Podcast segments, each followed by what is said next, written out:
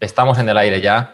Bienvenidos una vez más todos familia a el podcast de meditaciones de un escultor con, un servidor como, como, host, como anfitrión, Alex Carratalá. Y hoy tenemos a una invitada eh, bastante interesante, diría yo. Eh, Mayra, la verdad es que dicen que es de buena educación o está bien visto que el presentador presente al, al invitado, pero yo creo que nada mejor que uno mismo para presentarse a sí mismo. Así que si quisieras introducirte de la manera más, más eh, óptima que tú consideres, pues... Eh, bueno, nada. Hola, mi nombre es Mayra Luna, eh, soy ilustradora, 3D artist y recientemente me estoy metiendo más en el mundo del concept art. Pero más que todo ilustradora, vamos a decirlo así. Es, mi, vida pues, en este momento. Vale, luego, luego te pediremos las redes al final para quien quiera localizarte y hablarte, si quieres, pues, pues lo haga. Y nada, realmente te traía aquí, Mayra, bueno, esto ya lo hemos estado hablando fuera, digamos, de, grabación, pero te traía para que contaras un poco tu, historia, em, ya que de alguna manera bueno, en este podcast los que lo escuchan ya saben un poco de qué consiste y cuando traigo invitados pues siempre escuchamos un poco el backstory o, el cómo, cómo, llegaron a ciertos sitios o el proceso que tuvieron que pasar pues un poco para alcanzar esa meta en, el que, en la que muchos no están, que es dedicarse al arte, ilustración, escultura o lo que sea, o estando ya dedicándose a eso, pues cómo pueden seguir adelante, seguir avanzando o pues bueno, tener una especie de acompañamiento moral, no sabría cómo explicarlo, durante el proceso. Y bueno, em, no voy a decir nada más de momento. Si quieres, Mayra, voy a dejarte a ti un poco que hables y, que nos cuentes un poco desde, desde el origen. No sabría decirte hasta cuán lejos podemos ir en el tiempo atrás, pero si quieres, como, como, punto de partida, te voy a lanzar una cuestión y a partir de ahí lo desarrollamos, ¿vale? Vale. La cuestión sería, eh, ¿cuándo te nace a ti por primera vez el, como el impulso o el pensamiento de decir, me gustaría dedicarme a la ilustración o al concept art? Bueno, eh, vamos, a, vamos a meternos un poquito en mi infancia porque... Vale, eh, y, por cierto, antes de que te avise, antes de que empieces, o sea, antes de que te avise, ojo mi dislexia, antes de que empieces, antes de que empieces y, esta será la última vez que te interrumpa, espero. Eh, tienes 100% permiso para ser explícita en todo lo que sea y, ser 100% políticamente incorrecta, ¿de acuerdo? O sea, yo digo palabrotas en mi podcast, ya sea que, que, los demás pues también pueden hacerlo y, nada, aquí no hay tapujos de nada. Dicho esto, ah. te dejo. Bueno, eh, gracias. qué, bueno saber eso porque normalmente esta gente dice como que, no hay que hacer todo políticamente correcto. Nada, aquí gilipolleces las justas. También me, agrada, me agrada. este, bueno, mis ganas de, o sea, profesionalmente estás hablando o diría un poco. Me voy, me voy a ir un poquito atrás simplemente por nada más entrar en el contexto de por qué decidí ser eh, profesional después. Pero al principio, eh, siempre desde pequeña me, me gustaba mucho eh, el dibujo y la ilustración.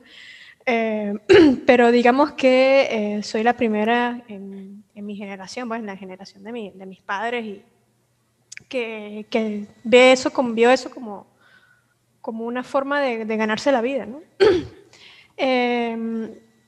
pero sí, desde pequeña me, me encantó muchísimo dibujar. siempre mi familia, ah, qué perfecto, qué hermoso dibujas y tal.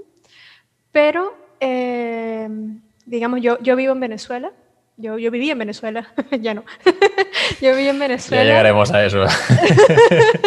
sí, este, hace, bueno, bla, mucho tiempo. Y, ¿qué, qué iba a decir? me corté, me pongo nerviosa. No pasa nada, no pasa nada. Este, mis padres eh, nunca vieron el arte como algo eh, que, me, que, me, diera dinero o que me, que me, sustentara para la vida, pues, porque Mis padres, todos. ¿qué, padres ven eso, no? ¿Qué, padres ven eso? Como, ¿Sabes lo que digo? Como, ¿Qué padres ven el arte como algo de provecho, no? No sé. los que ya son artistas, no. Los que ya sí, son artistas, los que ya son artistas o arquitectos también he visto que, sí, aceptan, ¿no? Pero bueno, mis padres eran profesores, o sea, mi papá es profesor de educación física, mi madre es profesora de castellano y literatura, eh, mi abuelo fue profesor de inglés, o sea, nada, nada que ver con el arte. Eh, entonces, eh, ellos estaban buscando, o sea, como todos, eh, supongo que, no, no, sé si en otros países, pero en Venezuela, por ejemplo, eh, ser profesor es muy mal pagado, o sea, está extremadamente mal pagado. Y ellos querían que yo y mi hermana, porque sí tengo una hermana menor, que se, se metieran en una carrera más fuerte, como medicina, como ingeniería, blu, blu, blu, ¿no? Pero em, Digamos que depende de la crianza de la persona como uno, como uno ve las carreras, ¿no? En ese momento sí amaba dibujar, o sea, yo vivía dibujando caballos, personas, más que todo animales, me encantaba dibujar animales. Eh, me decía muy, muy hermoso, muy bonito. Eh, algún, día, algún día vas a presentar en algún sitio. Ah, eso, eso, eso. Pero nada extra, pues así como que cuando pasó realmente que me, me tuve que, o sea, que salí del bachillerato, eh, me Mm. Como que mi mente no estaba metida a la parte del arte, por mucho que me encantara. O sea, increíble. Me parece una cosa increíble. Claro, pero es así, pues. Sí, sí, y perdóname, más o menos eh, estos pensamientos y tal te venían cuando tenías qué edad, más o menos, por, por un poco meterlo en la cronología, por así decirlo. Eh, bueno, 17, 16, 17, cuando uno sale del, bachillerato. claro, cuando, cuando se te plantea el qué estudiar después de esa especie de educación obligatoria, ¿no? Digamos. Sí, sí, sí, así es. Y, antes, antes, antes de niña, eso es lo que, es lo que has dicho, ¿no? Un poco tenías esa, esa compulsión a, ilustrar, a dibujar, ¿no? Pues como todo, supongo, de alguna manera. Sí, sí, yo, yo hacía de todo. Mira, una vez, eh, bueno, es algo, es algo muy personal, ¿no? Pero en mi casa y en toda mi familia eh, tiene como una copia de, de un cómic que hice en esa época. Este, algo tonto, ¿no? Sí, sí, sí. Así, se, creo que era vaca, y todo el mundo como que la vaca, la vaca es Mayra, la vaca, la vaca. Este, y, y empecé así, con, con, con, la, con la vaquita, ¿no? Pero eh, de ahí no, no más. O sea, hmm. cuando hablas de Mayra, ¿qué te vas a dedicar? No, mm. no decían como que, mira, eh, ser artista, aquí es un cursito, siempre el mismo, la palabra cursito. Cursito. Este, con ese diminutivo casi peyorativo, ¿no? Sí, sí, como que no, es pero que eso es un cursito, que vas a estar todo estudiando eso, que no sé qué. Igual, en ese momento, te digo, a los 17, yo no sabía lo que era la parte del diseño gráfico, porque nada más conocía la parte de ser como que artista. O sea, como que, es un artista como Dalí o como esa gente que dice que se muere de hambre y ya está, ¿no? Claro, claro. ese y después de muerto, ¿qué Me alegra saber que ese, ese estereotipo, uno, me alegra, no, me... No, no, me alegra realmente, ¿no? Pero, pero es curioso, es curioso, esa es la palabra correcta, es curioso ver cómo el estereotipo está extendido por todo el mundo y no solo aquí. Que efectivamente, pues eso es, el pintor, aquel romántico, mm, ¿sabes? ¿no? Que se va ahí a colocar el cuadro en un paisaje, ¿no? sí. en fin, historias, ¿no? Sí, no, cosas que yo veía, por ejemplo, en la calle, o sea, siempre me lo me hacían demostrar, no solamente mis padres, sino, o sea, mis padres siempre fueron abiertos a muchas cosas, pero más que todo, supongo que la forma en que ellos me llevaron a, no ser artista es por la ignorancia, porque como nadie fue artista en mi familia, no, ese mundo era como peligroso y como que Prefiero guiarte a un, momento, a un sitio en que realmente yo sé que vas a salir bien, vas a salir bien parada, ¿no? Pero bueno, este, a mí me gustaban mucho las computadoras, todo eso, blu, blu, estudié ingeniería en informática. Pero ¿qué pasa? se, extrapola, ¿eh? A día de hoy no me vas a negar que, que, haber estudiado informática te ha ayudado un poco, ¿no? Por el tema este de los software que utilizamos a día de hoy o, Sí, no, no, no, sé exactamente, pero me ayudó mucho fue cuando, cuando empecé a, estudiar ilustración. Sí. Eh, no, por la cuestión de las medidas y, o sea, como que yo veía las cosas espacialmente más... Mm, como por, por estar en contacto con, o sea, me refería por estar en contacto con, con ese apartado técnico, ¿no? A lo, mejor a la hora de armarte el PC o, o en fin, no ah, sé. igual igual estoy diciendo una tontería, pero bueno. No, sí, es verdad, es verdad. Bueno, lo que pasa es que también a mi papá le gustaba mucho la informática y como que armar, armar computadores y todo eso. O sea, yo, yo era casi que un niño, o sea, yo era el niño de la casa, me encantaba armar cosas, desarmar, o sea, eh, qué sé yo, que en vez de una Barbie quería un carrito control remoto, ¿saben? yo era una cosa extraña. Eh, pero sí, sí, eh, sí me ayudó bastante, o sea, digo que sí me ayudó, en cierta manera, pues. Pero sí estuve, ¿cuánto? Dos o tres años estudiando ingeniería me iba bien al principio, algunas cosas que me iban bien y otras o sea, terriblemente mal. El, el, cálculo para mí era asqueroso, no le veía sentido, no le veía nada. Yo, lo único que hacía era dibujar en esos cuadernos. O sea, yo me llevaba, en vez de un el libro de cálculo, me llevaba un blog de dibujo y lo que hacía era dibujar, dibujar, dibujar, dibujar, como que frustración. Esta vez no me está sirviendo, dibujar lo que sea, ¿no? Cualquier fanal, cualquier cosa. Y no, no me daba cuenta lo curioso es que yo no me daba cuenta que, que ese era mi camino y lo estaba dejando como que lo ignoraba. pero lo, negabas porque se te habían un poco, ese era el contexto, ¿no? El, bueno, yo, esto es un hobby, lo voy a hacer por, porque me apetece, pero ni se me plantea, ¿no? A lo mejor decías que esto fuera un curro, un trabajo.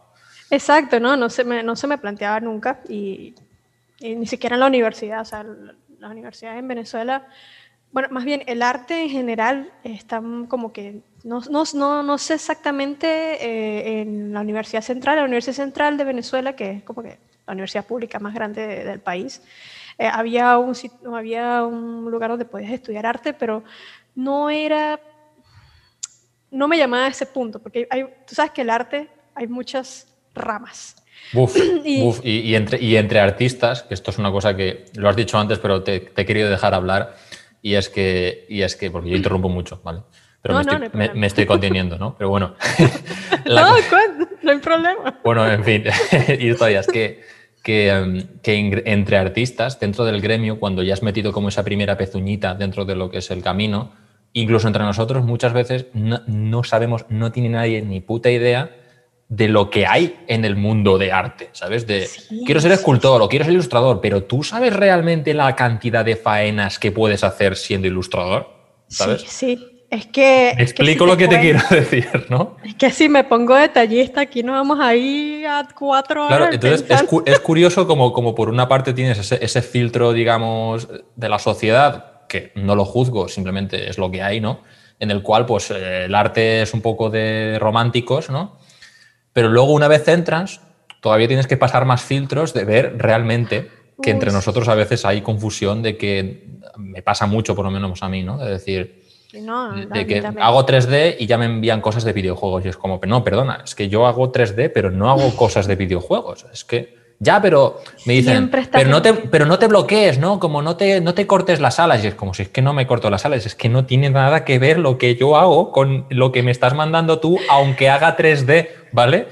Es que sí, es que sí, eso es algo que hasta ahorita no, no, como que es algo infinito. Siempre, siempre se va a estar partiendo en pedacitos lo que es el arte. O sea, al principio ser artista, digamos, en, qué sé yo, en la Edad Media, era pintar en las iglesias y eso es señor artista, ya. Pintar y escultura y dibujar, ya está. Ya, ya está, eres artista, punto. Pero es que cada vez que pasan las épocas, se vuelve abstracto todo, o sea, que sea artista contemporáneo, que sea artista bohemio, que sea escultor, escultor de matas, escultor blu, blu, blu, blu, blu, En fin, no vamos a entrar ahí, pero bueno, ya, ya, se, ya se explicará, supongo, en algún otro momento. En fin, bueno, por volver un poco al, al, relato, uno te iba a decir una, otra pregunta un poco ya para ir dejando, para ir dejando veneno. No sé si me entiendes, si es como, ¿hay alguna universidad o algo privado en Venezuela o había? ¿O es todo público en ese sentido? Ah, dices universidad en general. Sí, sí, sí. No, sí hay, sí hay, sí hay. Hay, hay dos públicas muy grandes que digamos que son las, las más pro y supuestamente, supuestamente están en un rank mundial que son y que pero súper buenísimas, ¿no? Claro. No sé, no, he investigado tanto así como para saber, pero eh, sí hay otras privadas y en la que yo estudié fue una privada, una privada porque mi mamá se esforzó muchísimo para que yo siempre estuviera en una, en una escuela privada a pesar de la situación del país y todo eso. Claro. Este, y eh, yo, yo, estudié en la UCAP, en la Universidad eh, Católica Andrés Bello, en, mm. en Caracas. que por cierto, no sé si lo has dicho, pero ahora estás viviendo en Argentina. Sí, ahorita estoy viviendo en Argentina, sí. Eh, pero bueno, pasaron muchas cosas, este, tanto, tanto eh, de estudios como de experiencia. O sea, la experiencia como universitario te hace ver muchas cosas que, que a veces hasta te frustran, te incomodan y, bueno, en, eso, en ese caso eh, la pasé muy mal por el hecho de que Sentía que no, estaba en el lugar incorrecto, pero no sabía cómo salir. Hasta que eh, me encontré con mi esposo, o sea, mi actual esposo, o sea, en ese momento eh, nos conocimos y tal. ¿Por qué meto a mi señor esposo? Porque él fue el que me, eh, con su familia, fue el que me pudo financiar el, la ida hacia, hacia el lado artístico, porque mi mamá estaba muy decepcionada de de mi proceso, de que no estaba haciendo las cosas bien, bla, bla, bla. Y es verdad, o sea, no, no, le, no le puse mucho interés. Hmm. Sí, porque no, no, te interesaba realmente, es normal. No, pero es como que es un hecho de que si los padres te invierten un dinero en eso, o sea, tú tienes que rendirles, tienes que decirles. Sí, tienes, tienes una deuda, tienes una deuda, ya veo. Exacto, sí, como, uno lo siente como una deuda. Tal vez ellos a la ahorita me digan, que no, que no fue eso, que solamente queríamos que fueras exitosa.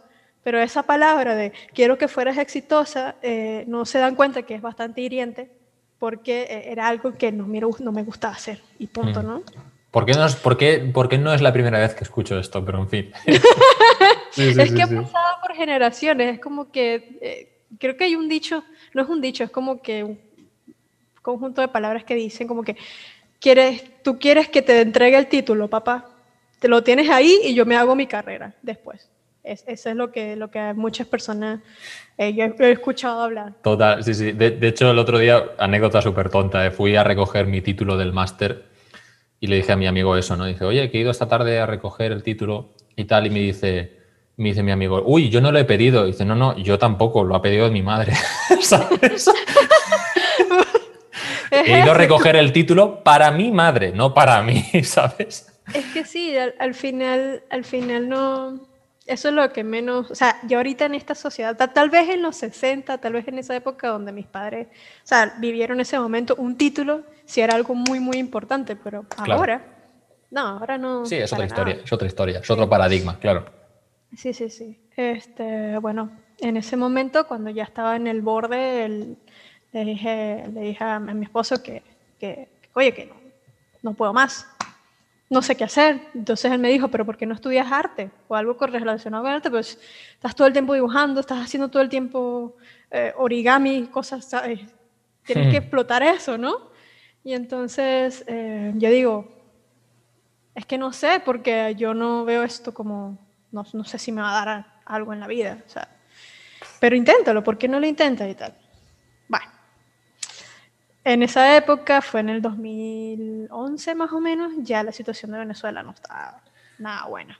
Vale, eso, yo te quería comentar porque yo creo que parte importante de nuestra charla hoy va a ser un poco ese, ese ambiente turbulento, ¿no? Antes de, esa etapa, tu época de la universidad fue más o menos ok, dentro de lo que cabe, ¿no? La cosa estaba, a lo mejor se le veían las orejas al lobo, pero no todavía las fauces, ¿no? ¿O cómo está el tema? Sí, sí, eh, bueno, al principio tal vez... Eh, era como pagable, o sea, era caro, o sea, estar en una universidad privada era caro, pero digamos que se podía hacer, ¿no? Porque también la cuestión es que mi mamá, y, mi mamá este, estuvo, estuvo trabajando en el, en el Congreso de la República, o sea, fue, fue una de, las pioneras allá, de, o sea, estaba trabajando casi en, en, los altos mandos por ahí. No en los altos mandos, mentira, como estaba en, un sitio muy bueno. Le, le, pagaba muy bien en esa época. Ella se, se jubiló por, por, las situaciones que te hablé el otro día. Este, cuestiones de, la, de, política, el chavismo, bla, bla, bla. No quiso, quiso más. Eh, y eh, gracias a eso, ese, ese, dinero ella lo ahorró y lo, lo aprovechó para, para pagarme la universidad. Pero ya pasando el tiempo, ya casi que el 2011, ya había repetido muchísimas materias, mamá no podía, no podía más, o sea, ella decía, es que tienes que hacer algo porque, ¿sabes? Yo estoy forzándome y tal, y, o sea, una presión, no solamente política, sino mental de tu familia, que se están sacrificando. O sea, ¿cómo, cómo voy a hacer yo sí. Para decirle a mi madre que me quiero salir a sabiendas todo? Claro, mira mamá, toda esta inversión y todo lo que te ha costado pagar esto, pues que no lo quiero, ¿no? ¿Cómo, lo ves? Terrible, ¿no? Mi, mi, mi... Cuando yo decidí eso, eh, yo hablé con mi madre, mi madre se decepcionó mucho de mí, eh, porque ella me, me, tenía como, como que la que, la que salvaba a la familia, así como que... Sí, ¿no? la, esperanza familiar, ¿no? Aquí la elegida. Sí. porque normalmente los ingenieros, cuando salen del país, porque obviamente ya después de un punto como en el 2009, el objetivo de todos los estudiantes en esa universidad era salir del país yo me voy a graduar para salirme del país. O sea, no había otra cosa, no sé. Yo, yo, no, yo no sé eh, si en la universidad de otros países es igual, pero el, objetivo nada más era salir del país. O sea, más que todo en esa, en esa universidad que era de, de opositores. Pasa. La mayoría son oposición. O sea, que está el chavismo y está la oposición. Bueno, son de ese lado. Todos los que estábamos ahí. Entonces, eh, bueno, nada, le dije a mi madre, mi madre se decepcionó, fue muy triste, no me dio confianza. yo no sé qué vas a hacer para estudiar arte porque yo no, te, no tengo el dinero y tal. Claro. Pero bueno, total, que, de alguna manera con, esta especie de, nueva, de nueva ayuda a lo mejor que tenías o esta nueva motivación, al final te metiste, ¿no? De alguna manera, supongo, a estudiar. Sí, la, tía de mi esposo eh, le dijo, bueno, yo voy a invertir en ti si eso es lo que tanto te gusta. O sea, a mí me pareció impresionante. O sea, eso es algo de, de, admirar porque yo estaba recién, con, recién novia de, de, mi esposo y yo estaba así como que, wow, alguien me va a pagar extra, ¿qué es esto, no? Wow, eh, claro. Te, te, hablo de eso porque yo digo, en Venezuela no es fácil dar una mensualidad, porque sí, estudiar arte es privado y estudiar arte es más caro que estudiar uno en la universidad, es el doble el doble de caro, ¿no? Porque no solamente por la mensualidad, sino por los materiales que te Eso es, eso es, eso es, eso es, totalmente. Constantemente te están pidiendo que hagas una maqueta, que, que hagas una escultura, todos esos materiales eh, al final... Este, encarecen, claro, encarecen. Al principio fueron, fue, la, fue la familia de mi esposo que me ayudó muchísimo y bueno, fue, fue por eso que pude entrar, más que todo, o sea, fue suerte, vamos a decirlo así, que pude entrar profesionalmente hablando en Venezuela. Eh, y bueno, como tú dices, ¿no? Como que tú piensas que estudiar ilustración es estudiar ilustración y punto y vas a trabajar de ilustración y tú vas a saber al final qué es lo que va a pasar, ¿no? Dibujante, voy a ser dibujante. ¿De qué? ¿Sí? Pero ¿de qué vas a dibujar, no? En fin. Eso ya eso es otra historia, sí, sí. Es que sí, es que tú no sabes. Y es más, estuve toda la carrera ilusionada porque sabía, o sea, te decía, ¿no? Como que busco ilustrador. Pero lo que yo no sabía era que hay personas que confunden diseñador gráfico con ilustrador y así sucesivamente, ¿no? Entonces todo, todo eso fue un proceso de aprendizaje que, que aprendí después de graduarme de, de ilustrador. Eh, yo, yo no sabía de en dónde me estaba metiendo, la verdad. Hostia, tío. Increíble, sí, sí. Es que no. sí, aprendí muchísimo en esa escuela, fue espectacular. Pero, eh, como, o sea, digo yo, no estoy segura, pero no, estoy casi un 70-80% segura de que el instituto no está tan actualizado en la forma en que enseñaban a las personas. No me digas eso. ¿Cómo, ¿Cómo va a estar? ¿Cómo no va a estar actualizado la enseñanza a día de hoy?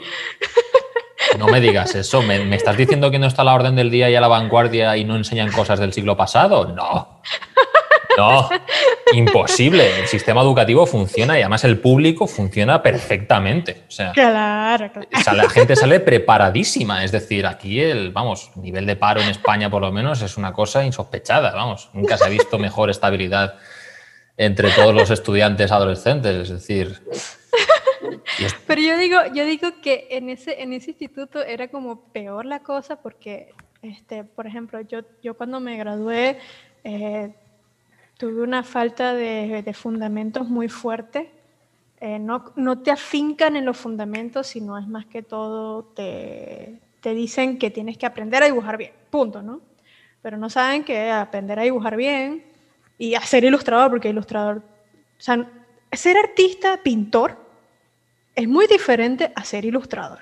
Claro. O sea, eso, eso es una cosa que... Ser, ser, pintor es, es mi, era el, era mi abuelo que pintaba los domingos, ¿sabes? Eso es ser pintor, lo siento, ¿sabes? Exacto, Lo siento.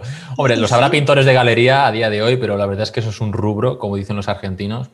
Eso es, un, eso es un tema en el que yo no hablo porque me parece casi a día de hoy, ves por lo que decíamos al principio, me parece casi otro universo, ¿no? El, ser artista de galería a lo que es el arte, digamos, actual que se consume día a día, el, el industrial, no sé, no sé si llamarlo industrial, pero desde luego el que, el que no es de galería, vamos. sí, sí, eh, eh, es eso. ¿Por qué? Porque el de galería, o sea, por lo que he visto y porque los compañeros que, que yo conozco, que, están, que tocaron un poquito ese mundo, eh, me dicen como que tú dibujas lo que tú quieres, lo que siente tu corazón. puede ser, agarres un pedazo de banana y lo pongas en la pared y eso para ellos es, o sea, ¿sabes? Sí, sí, sí, obviamente que eso, obviamente que eso, ese mundo se divide en muchas cosas, hasta el arte contemporáneo, eso, no me voy a meter eso porque la última vez que me metí, o sea, en el streaming, me metí y fue así como que casi nos matamos ahí, todos los artistas que estamos ahí. Pero bueno. totalmente. La cuestión es que ser artista es muy diferente a ser ilustrador porque tiene que ver mucho con, tienes, tienes que saber cómo vender ese trabajo. O sea, y cómo lo haces con composición, con, con saber los fundamentos. A, ver, los otros también saben vender el trabajo porque para vender un plátano pegado con cela a una pared hay que ser el puto marketer del siglo, ¿sabes? Pero es, es eso, es marketing. ese, ese, esa vaina es, oh, no sé, yo digo que es otra cosa. Porque, sí, es otra cosa, es eh, otra cosa, totalmente. Tú, tú como que con, el, con ese tipo de arte tienes que describir, tienes que tener una descripción muy fuerte como para que esa persona diga, oye, esa banana es el fin del mundo, claro. Madre mía, si cortáramos esta frase aquí y la, la sacáramos de contexto, sería madre de mi vida. Bueno, algo, algo así, ¿no? Y en cambio, eh, digo yo, eh, ser, ser, ilustrador, ser artista en la parte industrial, como tú dices, es como que el artista se encarga de que con la imagen te capte todo lo que, lo que la descripción se supone que debería ser. La descripción, lo que uno te dan es una oración yo quiero que esta ilustración capte esto, ¿no? Y tú con esa ilustración tú tienes que captar toda una oración, una descripción. sí, es como el, diseño de un, como el diseño de un personaje, ¿no? Hay un personaje que tienes que diseñar, que tiene que representar ciertas aptitudes, cierto carácter, ¿no? Es que por, es eso. Pues. Por eso, en inglés se llama carácter, pero bueno, en fin, tiene que representar... En fin, sí, sí, sí, claro. Sí, todo lo que es el arte industrial va para eso, o sea, concept art, 3D art, tal vez sí, 3D art, este, ilustración, este, todo eso tienes que saberte unos fundamentos básicos. Hmm, de eh, teoría del color, teoría de la, de la, imagen, ¿no? Un poco de composición, diseño, incluso algo de psicología del color, etcétera, todo, todo, todo. Sí, todo eso y, bueno. En ese momento, en ese, en ese instituto, digamos que sí lo hacían, pero lo hacían muy ligero porque el problema es que los, o los profesores eran demasiado antiguos o en los que te enseñaban eran eh, graduados del instituto, o sea, de, ese mismo instituto eran graduados y no tenían mucho tiempo de, de estar graduados. Claro, era, era un poco la pescadilla que se mueve de la cola, ¿no? Me gradúo de, hago Bellas Artes, o no sé cómo se llamaba esa universidad ahí, pero supongo que sería Bellas Artes, no lo sé. Eh, no, el, instituto se llama Instituto de Diseño de Caracas, ¿sabes? Instituto de Diseño. O el Instituto de Diseño, no sé, pero se gradúan ahí y, luego, luego, como que se reciclan habían sido alumnos y, vuelven como profesores, pero no han hecho nada fuera de la universidad. Exactamente, y yo digo que lo que hace a un artista, o sea, en ese, en ese, en ese aspecto, a un ilustrador, a un 3D arte, es la experiencia. O sea, yo sé, yo sé que, que yo sé que si tú estudias eso, ¿no? Eh, bueno, es, en todas las universidades. En todas las universidades, cuando tú te gradúas, tú sabes nada más como que un tercio de lo que, lo que te va a venir, ¿no? Pero cuando tú, eh, como que tú afincas esa, esos verdaderos conocimientos es, es en, la, en la experiencia de que te dicen, mira, esto está mal hecho. Hmm. este V, ¿qué es esto, no? ¿Qué, qué, qué me estás poniendo tú en ese V? O sea, ¿qué? Y yo, wow, pero yo lo veo bien. No, no es que, mira, y te dan un pocotón de cosas, te acuerdas de los fundamentos y dices, ah, mira, ¿verdad que sí? Ay, ¿cómo se me puede olvidar? Nunca se te va a olvidar, eso va a estar ahí metido. Pero es eso, necesitamos experiencia. Entonces te llegaban gente sin experiencia a enseñar gente sin experiencia. Eh, sí, por, por, desgracia es un poco lo que hay, ¿no? y si quieres, me gustaría un poco como avanzar un poco en la historia, pero, pero voy a tenerme aquí medio segundo un poco para preguntarte qué opinas, ¿no? Porque eh, yo conozco mucha gente, muchos artistas, escultores sobre todo, porque yo es el, es el, rubro, es que me gusta esa palabra, muy, muy chula, el rubro. el, el, mundillo en el que me muevo yo es la escultura, ¿no? Pero tengo la sensación de que las personas que han sido autodidactas o que no han recibido una educación reglada, por así decirlo, en ninguna universidad de bellas artes o de diseño, como decías tú, es como que, como que sobrevaloran a los que hemos estudiado, ¿no? Y se creen que, no sé si me explico, ¿no? Pero no tienes esa sensación de que hay gente, guau, es que es como tú estudiaste en la universidad y es como, a ver, si te digo la verdad, yo es lo que les digo, yo esto lo podría haber sacado solo y tú lo has sacado solo y lo vas a poder sacar sin poder estudiar, ¿no? Entonces, no sé si tienes esa sensación que por desgracia, no es que no se aprenda nada, pero hasta cierto punto, ¿sabes? ¿no? Es como que una vez lo terminas podrías haber dicho, esto igual, igual googleando en internet me lo hubiera sacado también, ¿no? No sé cómo decirlo. Mm, sí, sí. O igual es muy exagerado lo que estoy diciendo, ¿no? Pero en cierta manera está, mm. creo, sobrevalorado, ¿no? Sí, está, está muy sobrevalorado. Lo único, yo lo digo que lo único positivo de estudiar en, una, en un instituto es que en qué orden te van a enseñar las cosas. Eso, eso sí. Eso, eso es lo que más valoré y eh, como que la respuesta inmediata. ¿Por qué, ¿Por qué, la gente paga tanto por tener un tutor? Por el feedback. Porque, por el feedback, por la que la gente te dice, mira, yo hice este dibujo, ¿qué te parece? Ah, la pierna está hiper corta, ¿qué te pasa? Ah, shit, mierda. No, eso es algo como que tienes que... Estando, estando, estando, solo no tienes ese feedback y además está como la información súper dispersa en la red y no tiene orden. No tiene orden y es como tener un montón de ingredientes pero no la receta, ¿no?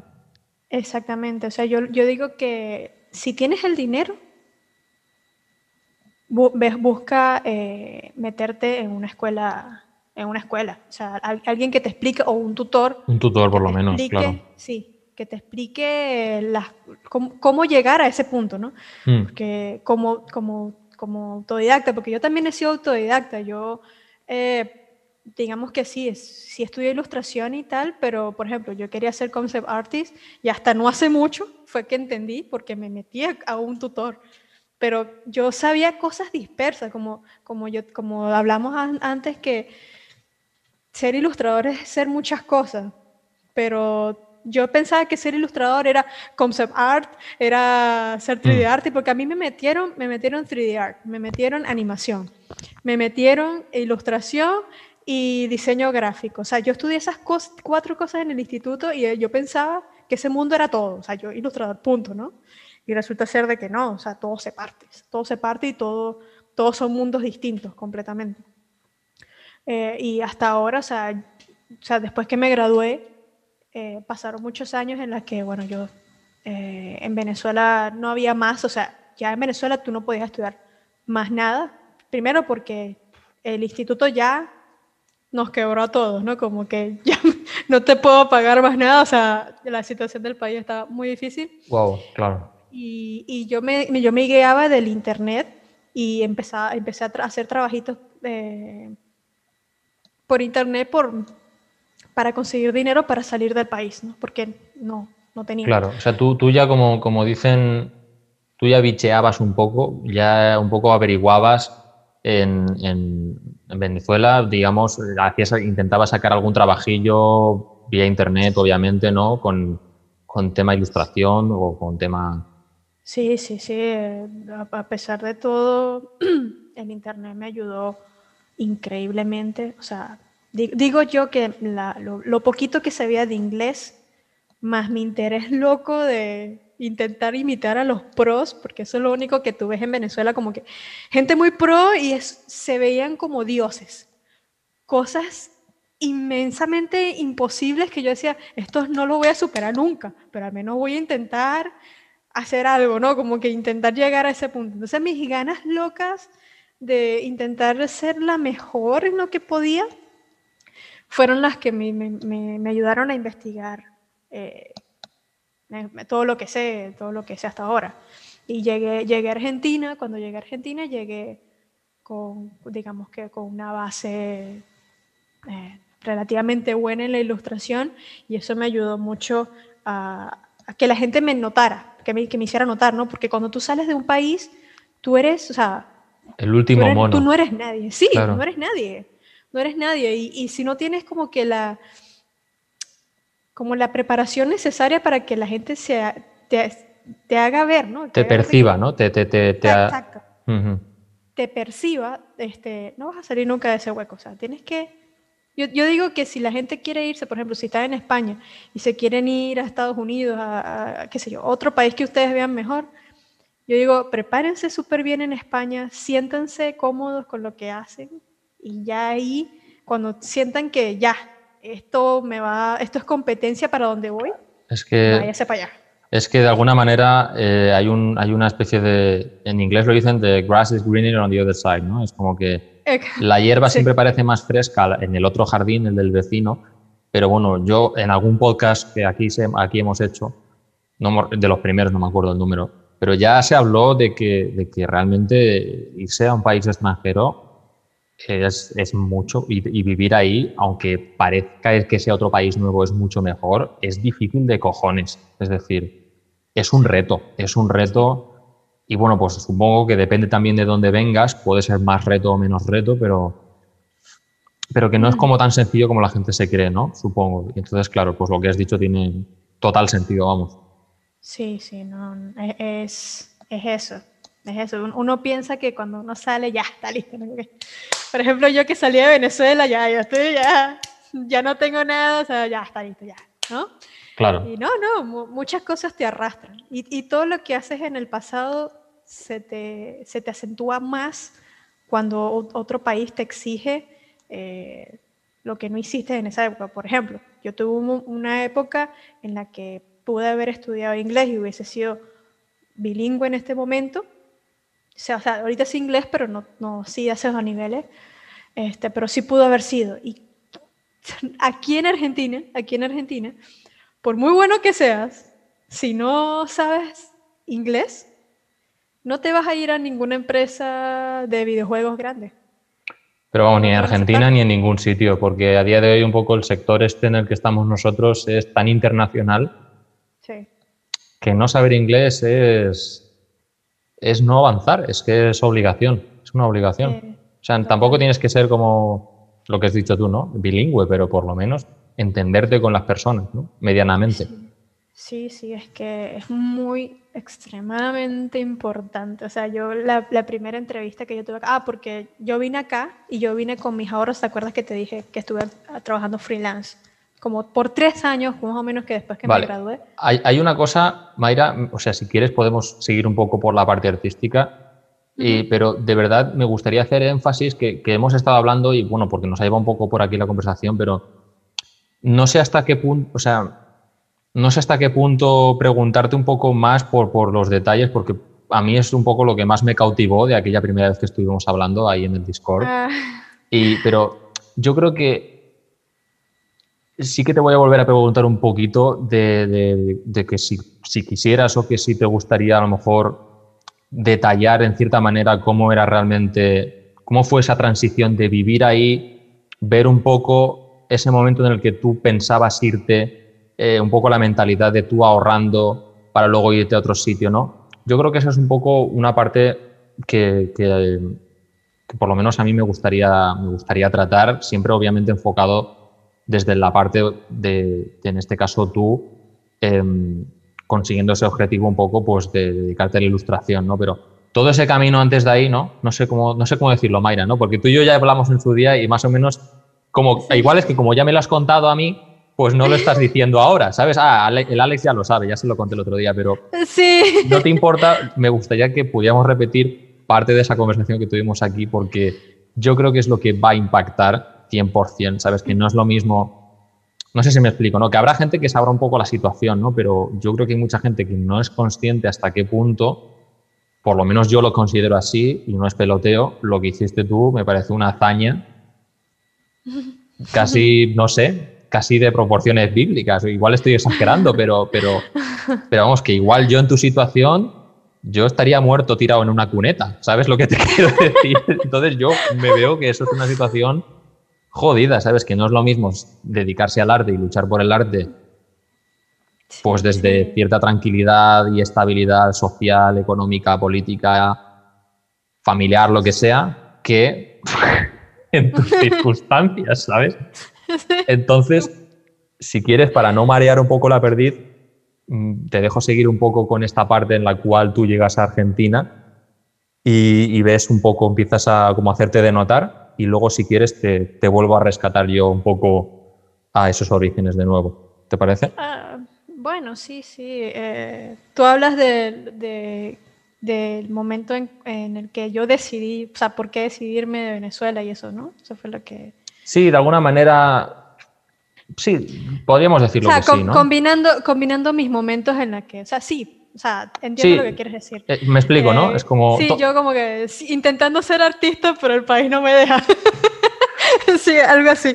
sí. Algo así, algo eh, así, ¿no? Sí, digamos que tal vez una persona normal estaría como que concentrada nada más en sus objetivos porque lo que le rodea es totalmente estable, lo que es la comida, lo que son los servicios públicos, este, la, situación social, digámoslo así, eh, eh, no, no, no, interesa tanto ¿no? como, mm. como, como en Venezuela. ¿no? Eh, yo, como te dije la otra vez, hubo una época en que la comida, o sea, para mí la comida, algo tan básico como es la comida, ¿no? Porque yo me acuerdo, por ejemplo, si te doy, si te doy otro dato así, yo me acuerdo que una vez eh, yo le regalé, bueno, mi mamá le regaló, echando broma, ya sabes, en bromas, a mi abuela un champú, un champú y, qué sé yo, unas galletas, algo así, ¿no? Y mi abuela se ha insultado tanto porque dice, ¿qué es esto de cumpleaños? ¿Cómo me vas a dar esto? ¿No? O sea, ¿quién se le ocurre dar un pedazo de galleta que tú ves, no sé, cuánto sería? 0.5 céntimos, qué sé yo.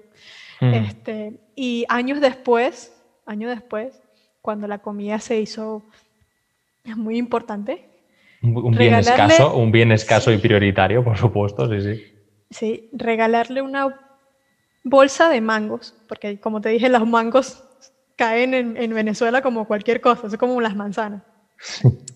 Una bolsa de mangos se lo dimos a mi mamá y mi mamá casi que lloró de la alegría. Porque podía ser jalea de mango. Hostia puta, claro. Vaya Eso. O sea, es el, el, la comida te hace humilde de cierta forma. Es un poco triste porque no le debería faltar a nadie, porque, porque sí. Claro, claro pero, pero, pasas de, de, que, que, te regalen galletas sea insultante a, a que, que, te regalen una bolsa de manguitos, de mangos, eh, sea eh, como si fuera Navidad, ¿no? Sí, sí, sí. Es que fíjate, yo me acuerdo que los cumpleaños, o sea, los cumpleaños y las navidades nosotros nos regalamos ropas, perfumes, o sea, yo me acuerdo cuando estaba pequeña, mi mamá nos regalaba que sí, los estrenos de diciembre, los estrenos de 24 y 31, o sea, claro, es que es que es curioso porque tú has vivido esa transición, ¿no? Y, me acuerdo, cuenta eso de que me dijiste de que, de que, a los venezolanos les llamaban los por dos. Ah, los, bueno, porque en los años 70, en los años 70 los venezolanos, este, como tenían tanto dinero, tanto dinero por el petróleo, porque ellos surgieron mucho por el petróleo, este, podíamos ir a Estados Unidos, a ir a Disney World cuando nos pegara la gana. Entonces, como que este, en Estados Unidos nos conocían como los por dos. ¿Por qué? Porque siempre cuando íbamos a una tienda, mira, ¿te gusta este pantalón? Sí, dame dos. No, dime, dame una chaqueta, dame dos de esas chaquetas, pues una para mi hermano y otra para mi primo. Claro, tío. Mm, la gente compraba, o sea, por ejemplo, mi mamá era fanática de comprar perfumes, entonces se compraba los perfumes más místicos que si Chanel, número 5, bla, bla, bla, o sea, cosas que eh, en esta actualidad como que un niño nunca se hubiese pensado impensable claro claro impensable o sea, claro, y evolucionas de, y evolucionas de eso a poco a poco pues pues sí, es, em, el momento cuando yo te hablé fue como que un momento de, desahogo, porque no, no, digamos que el problema de ser inmigrante es que ya no tienes a nadie exactamente con quien hablar eso, ¿no? Porque los que están a tu alrededor están viviendo lo mismo que tú, eso para qué le vas a contar, ¿no? y, los, que están los que están afuera normalmente te da miedo, te da miedo hablar de esa forma, porque no, sé, no se sabe qué reacción va a tener a, esa persona, pues si le va a ser como que, como que, ay, deja de quejarte tanto, que hay gente peor o algo así. Claro, ya, ya, pero yo creo que precisamente es porque no hay conciencia un poco, ¿no? De, de, de, las circunstancias, ¿no? Básicamente. Sí, sí, no, no hay, no hay, no hay conciencia, no hay conciencia, no, no, no hay conocimiento. Por lo mismo, por lo mismo de, no sé si es exactamente que el venezolano no, no cuentas, no cuenta sus, sus peores cosas, ¿no? Como que siempre, Sí, sí, sí, sí, sí, dime, dime. Siempre uno intenta como que ver lo mejor tuyo y que la gente nada más vea lo mejor tuyo. Claro. Y ya, no, no ves todo lo que pasamos, no ves claro, nada, nada de eso. Claro, y, es algo que, y es algo que lo que acabas de decir, eh, como que somos culpables de, estar representando esto, porque yo no quiero ser muy pesado, o sea, no quiero que se, me interprete como morboso ni nada de eso, pero es que me parece, me parece tan interesante esa parte difícil, ¿sabes? Que, de alguna manera como que, como que te la, te, la tengo que sacar, ¿sabes lo que te quiero decir? No, no, no, no la sueltas, es lo que acabas de decir, ¿no? el venezolano siempre quiere como mostrar un poco lo bueno y nadie le cuenta las penas que pasó y es en plan, pero es que eso es donde está, ahí es donde está la, chicha, ¿sabes? Es como... no sé si me entiendes, ¿no? Que tampoco es que queramos buscar lo malo, obviamente todos queremos lo bueno, pero es que me parece muy duro y muy heavy, muy fuerte, ¿no? El, querer desarrollar una carrera artística, eh, ¿sabes?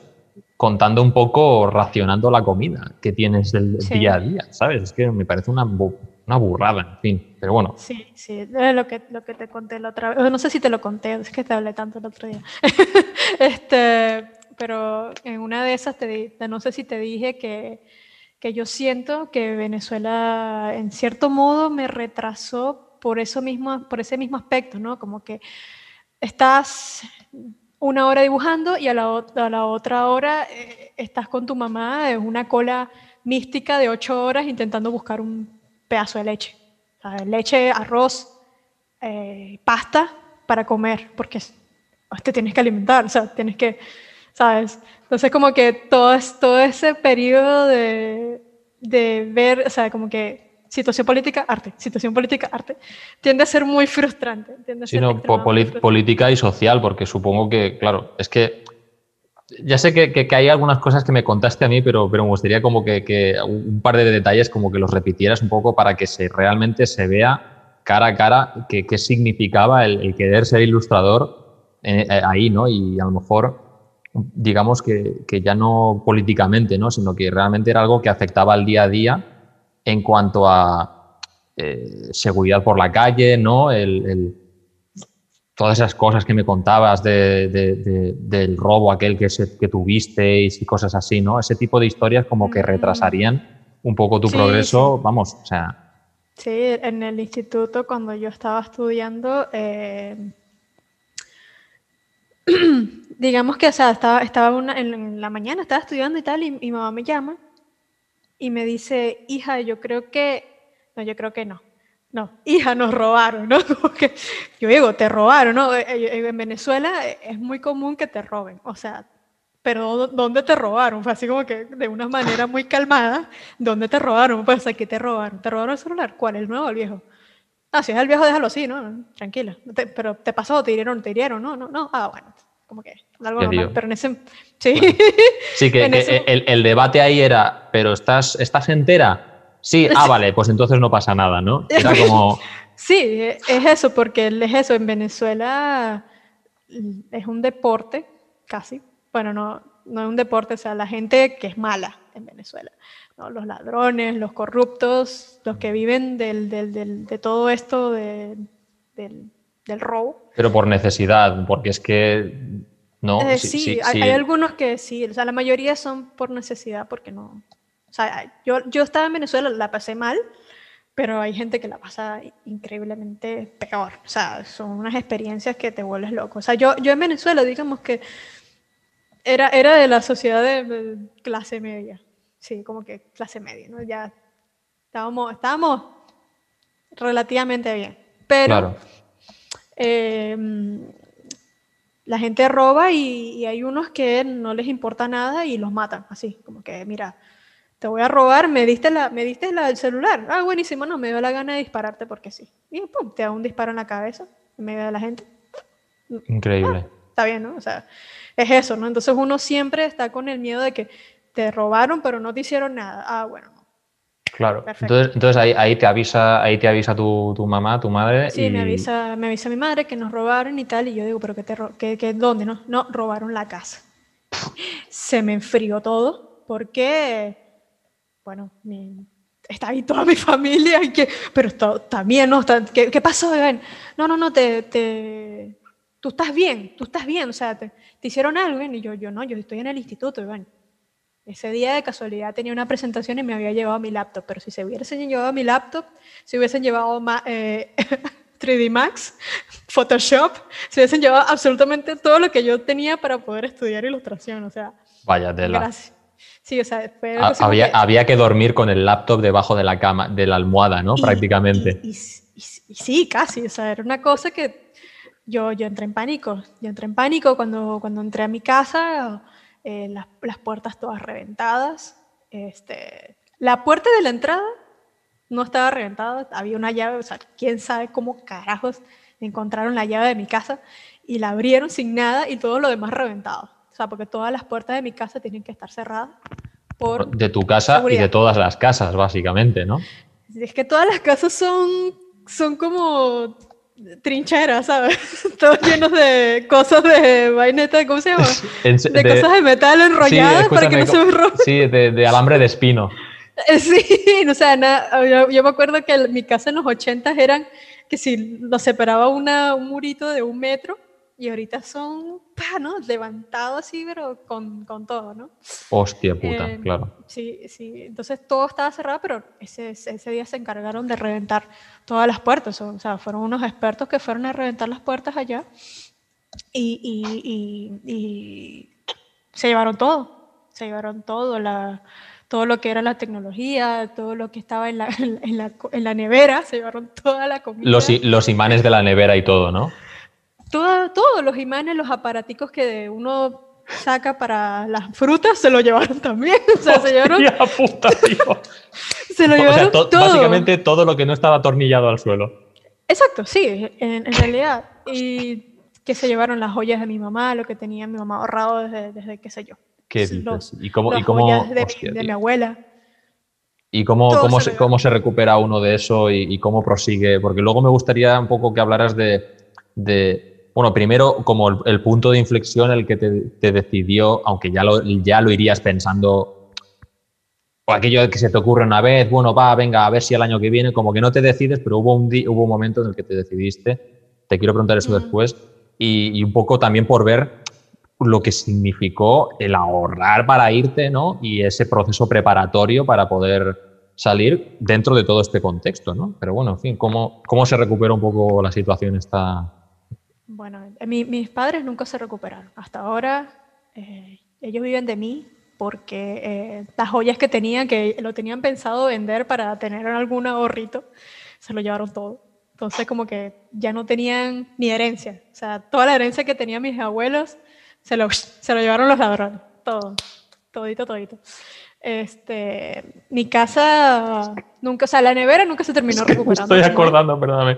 Me estoy acordando de la foto ese que la foto esa del ladrón desnudo que me enseñaste.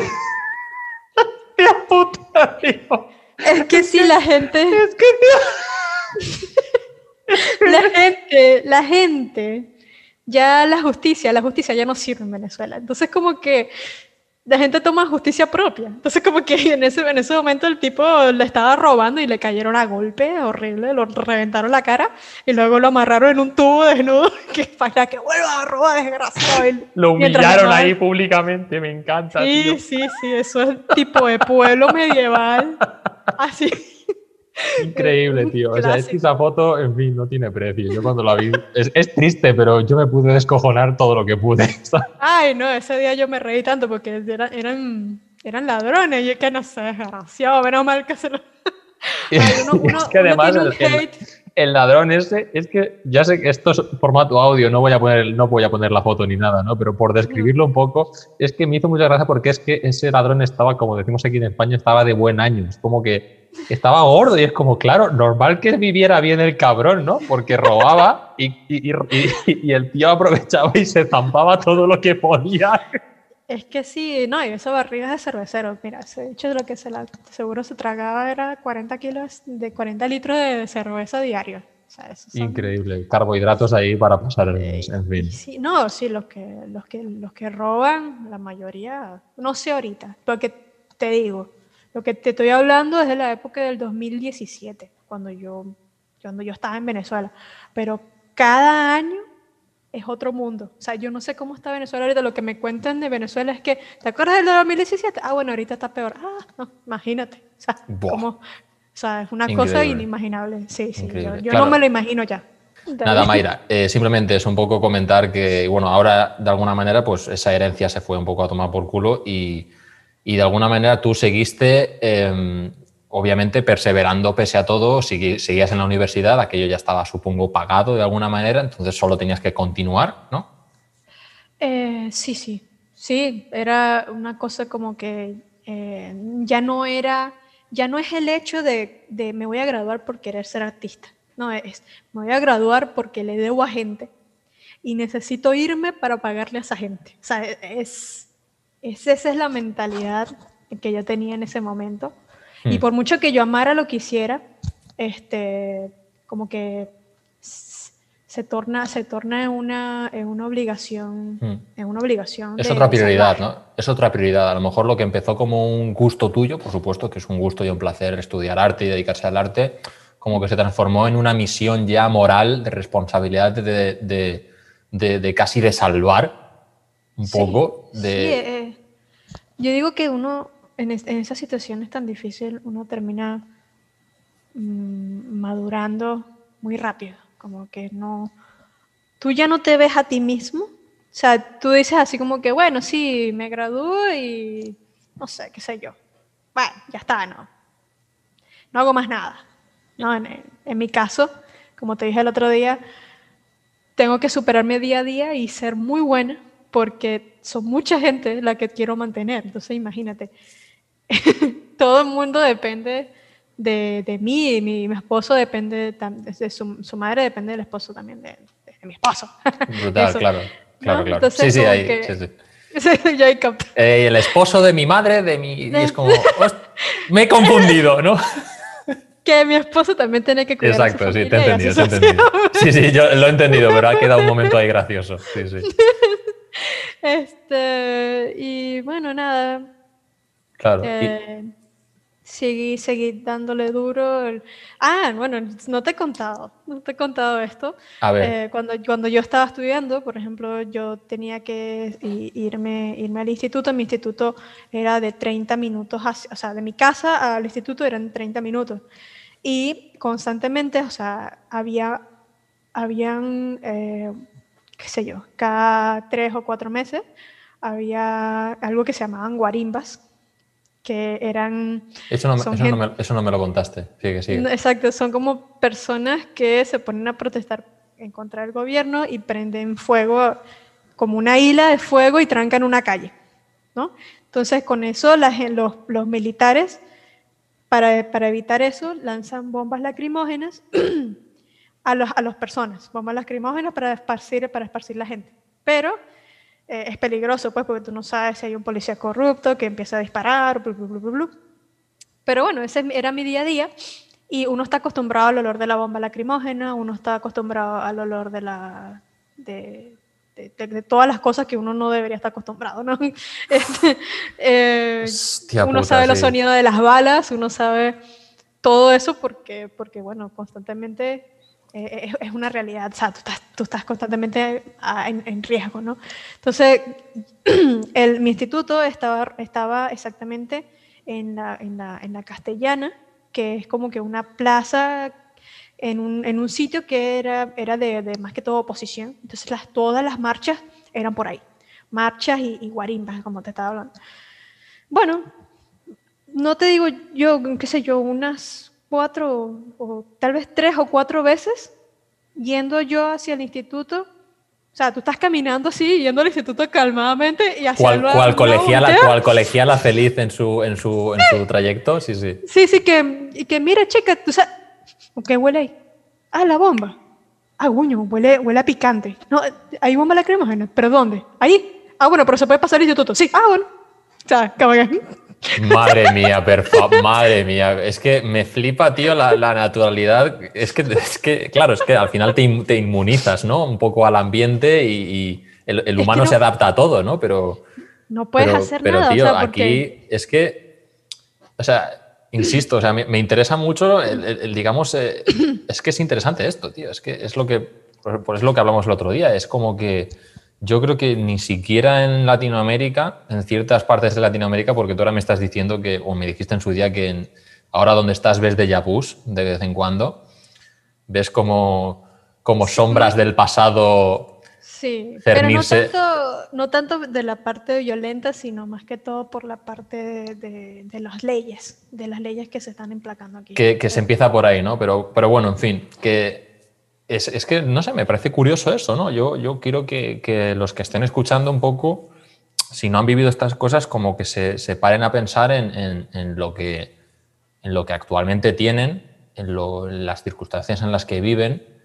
Yo tengo que decir que cuando, tengo que confesar aquí públicamente, que cuando hablé contigo, me sentí un poco avergonzado porque dije, hostia, ¿cómo te atreves, Alex, a tener aquí un podcast de desarrollo personal explicándole a la gente, ¿sabes?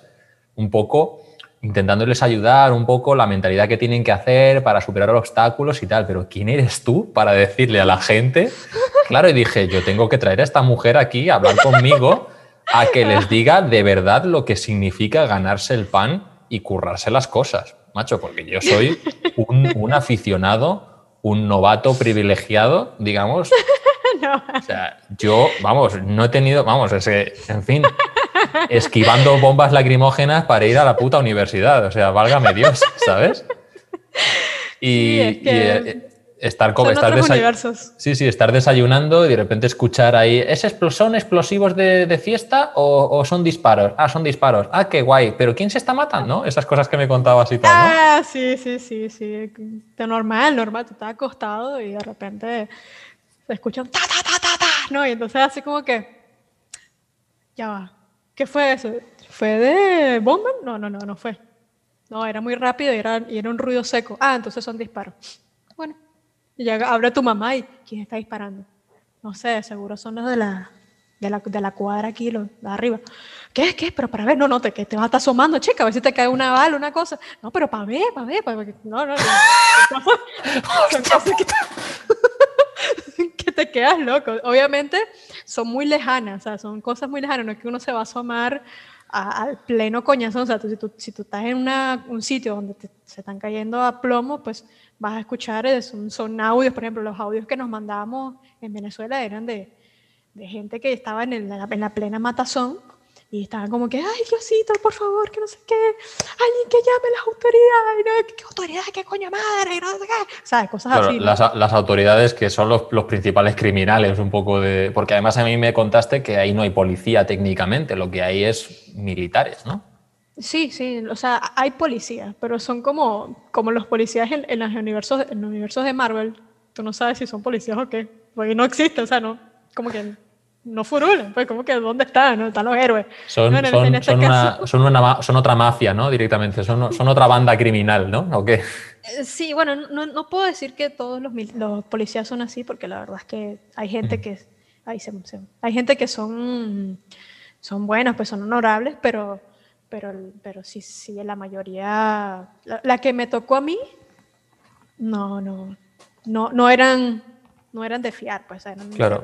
Sí, por necesidad supongo, porque serían policías, pero también estar en esas circunstancias de tener que hacer colas para el supermercado y conseguir un trozo, no sé, un paquete de arroz para el mes o lo que fuera, ¿no? ¿O qué? Es que toda, toda la, todas las personas, o sea, policías, militares, cualquiera ahí está, está es por necesidad, hace, hace esas cosas por necesidad. Tal vez haya un superior que sea un corrupto y tú le tienes que hacer caso, porque te puede quitar el trabajo y el quitarte el trabajo es quitarte, quitarte la comida de la boca literal, porque tu dinero nada más vale para comprar comida. O sea, eso de comprarse ropa, comprarse zapatos, eso es un lujo. Eso claro, eso que dejó, dejó de hacerse en un momento, en determinado momento y bueno, suerte, suerte que en ese sentido a lo mejor no te, te, pilló al principio en la universidad cuando todavía se podía pagar esos materiales de pintura y tal, pero que supongo que al final de la carrera como que te digitalizaste y dijiste... Es que sí. Yo me, descargo, yo me descargo Photoshop de manera... Sí, trucha. Me pongo, me pongo el parche de Jack Sparrow de pirata y, y para adelante, ¿sabes? Sí, sí, así mismo, es que no, no hay forma. Por mucho que uno quisiera ser legal, es más, ahorita en Argentina me impresiona lo legal que soy, porque es que no se podía. En Venezuela era imposible tener Photoshop o era imposible eh, tener, el sé yo. O, en ese momento no manejaba ZBrush porque 3D lo, lo, vine a manejar fue en Argentina, pero, pero allá en Venezuela no, no, todo trucho, todo bueno, trucho dicen acá, todo pirata. sí, sí, sí, todo trucho. Increíble. Pero sí, el, en, Venezuela es era normal, por ejemplo, como artista, que tú estabas dibujando un arte pero espectacular, que tú decías, este es el momento, y la palabra de por, ejemplo, el artista digital tiene que estar constantemente guardando porque puede pasar cualquier cosa. Se te cierra Photoshop, digamos, lo máximo que se te podría hacer es que se te cierre Photoshop. Pero en Venezuela tenemos una vaina extra. Se te puede ir el Photoshop o se te puede ir la luz por ocho horas.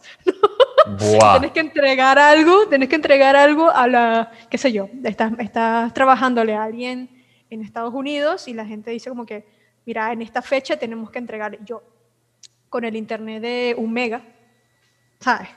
Ya voy, señor. ya le pago, ya le pago, señor. Es más, hay una amiga que me da, mucha risa, eso también se me olvidó decirte, que eh, ella también se vino para acá, para Argentina, después que yo, pero ella, ella en los, en los eh, ¿cómo se llama? En los stories de WhatsApp nos contaba la historia del CanTV. CanTV es la empresa de, de energía en Venezuela, de, de energía no, de telefónica, ¿no es telefónica? Telefónica, en Venezuela. Y, se le iba la luz constantemente. Entonces tú, tú, veías a ella, o sea, como no podía trabajar digital, se veía dibujando a ella con una vela.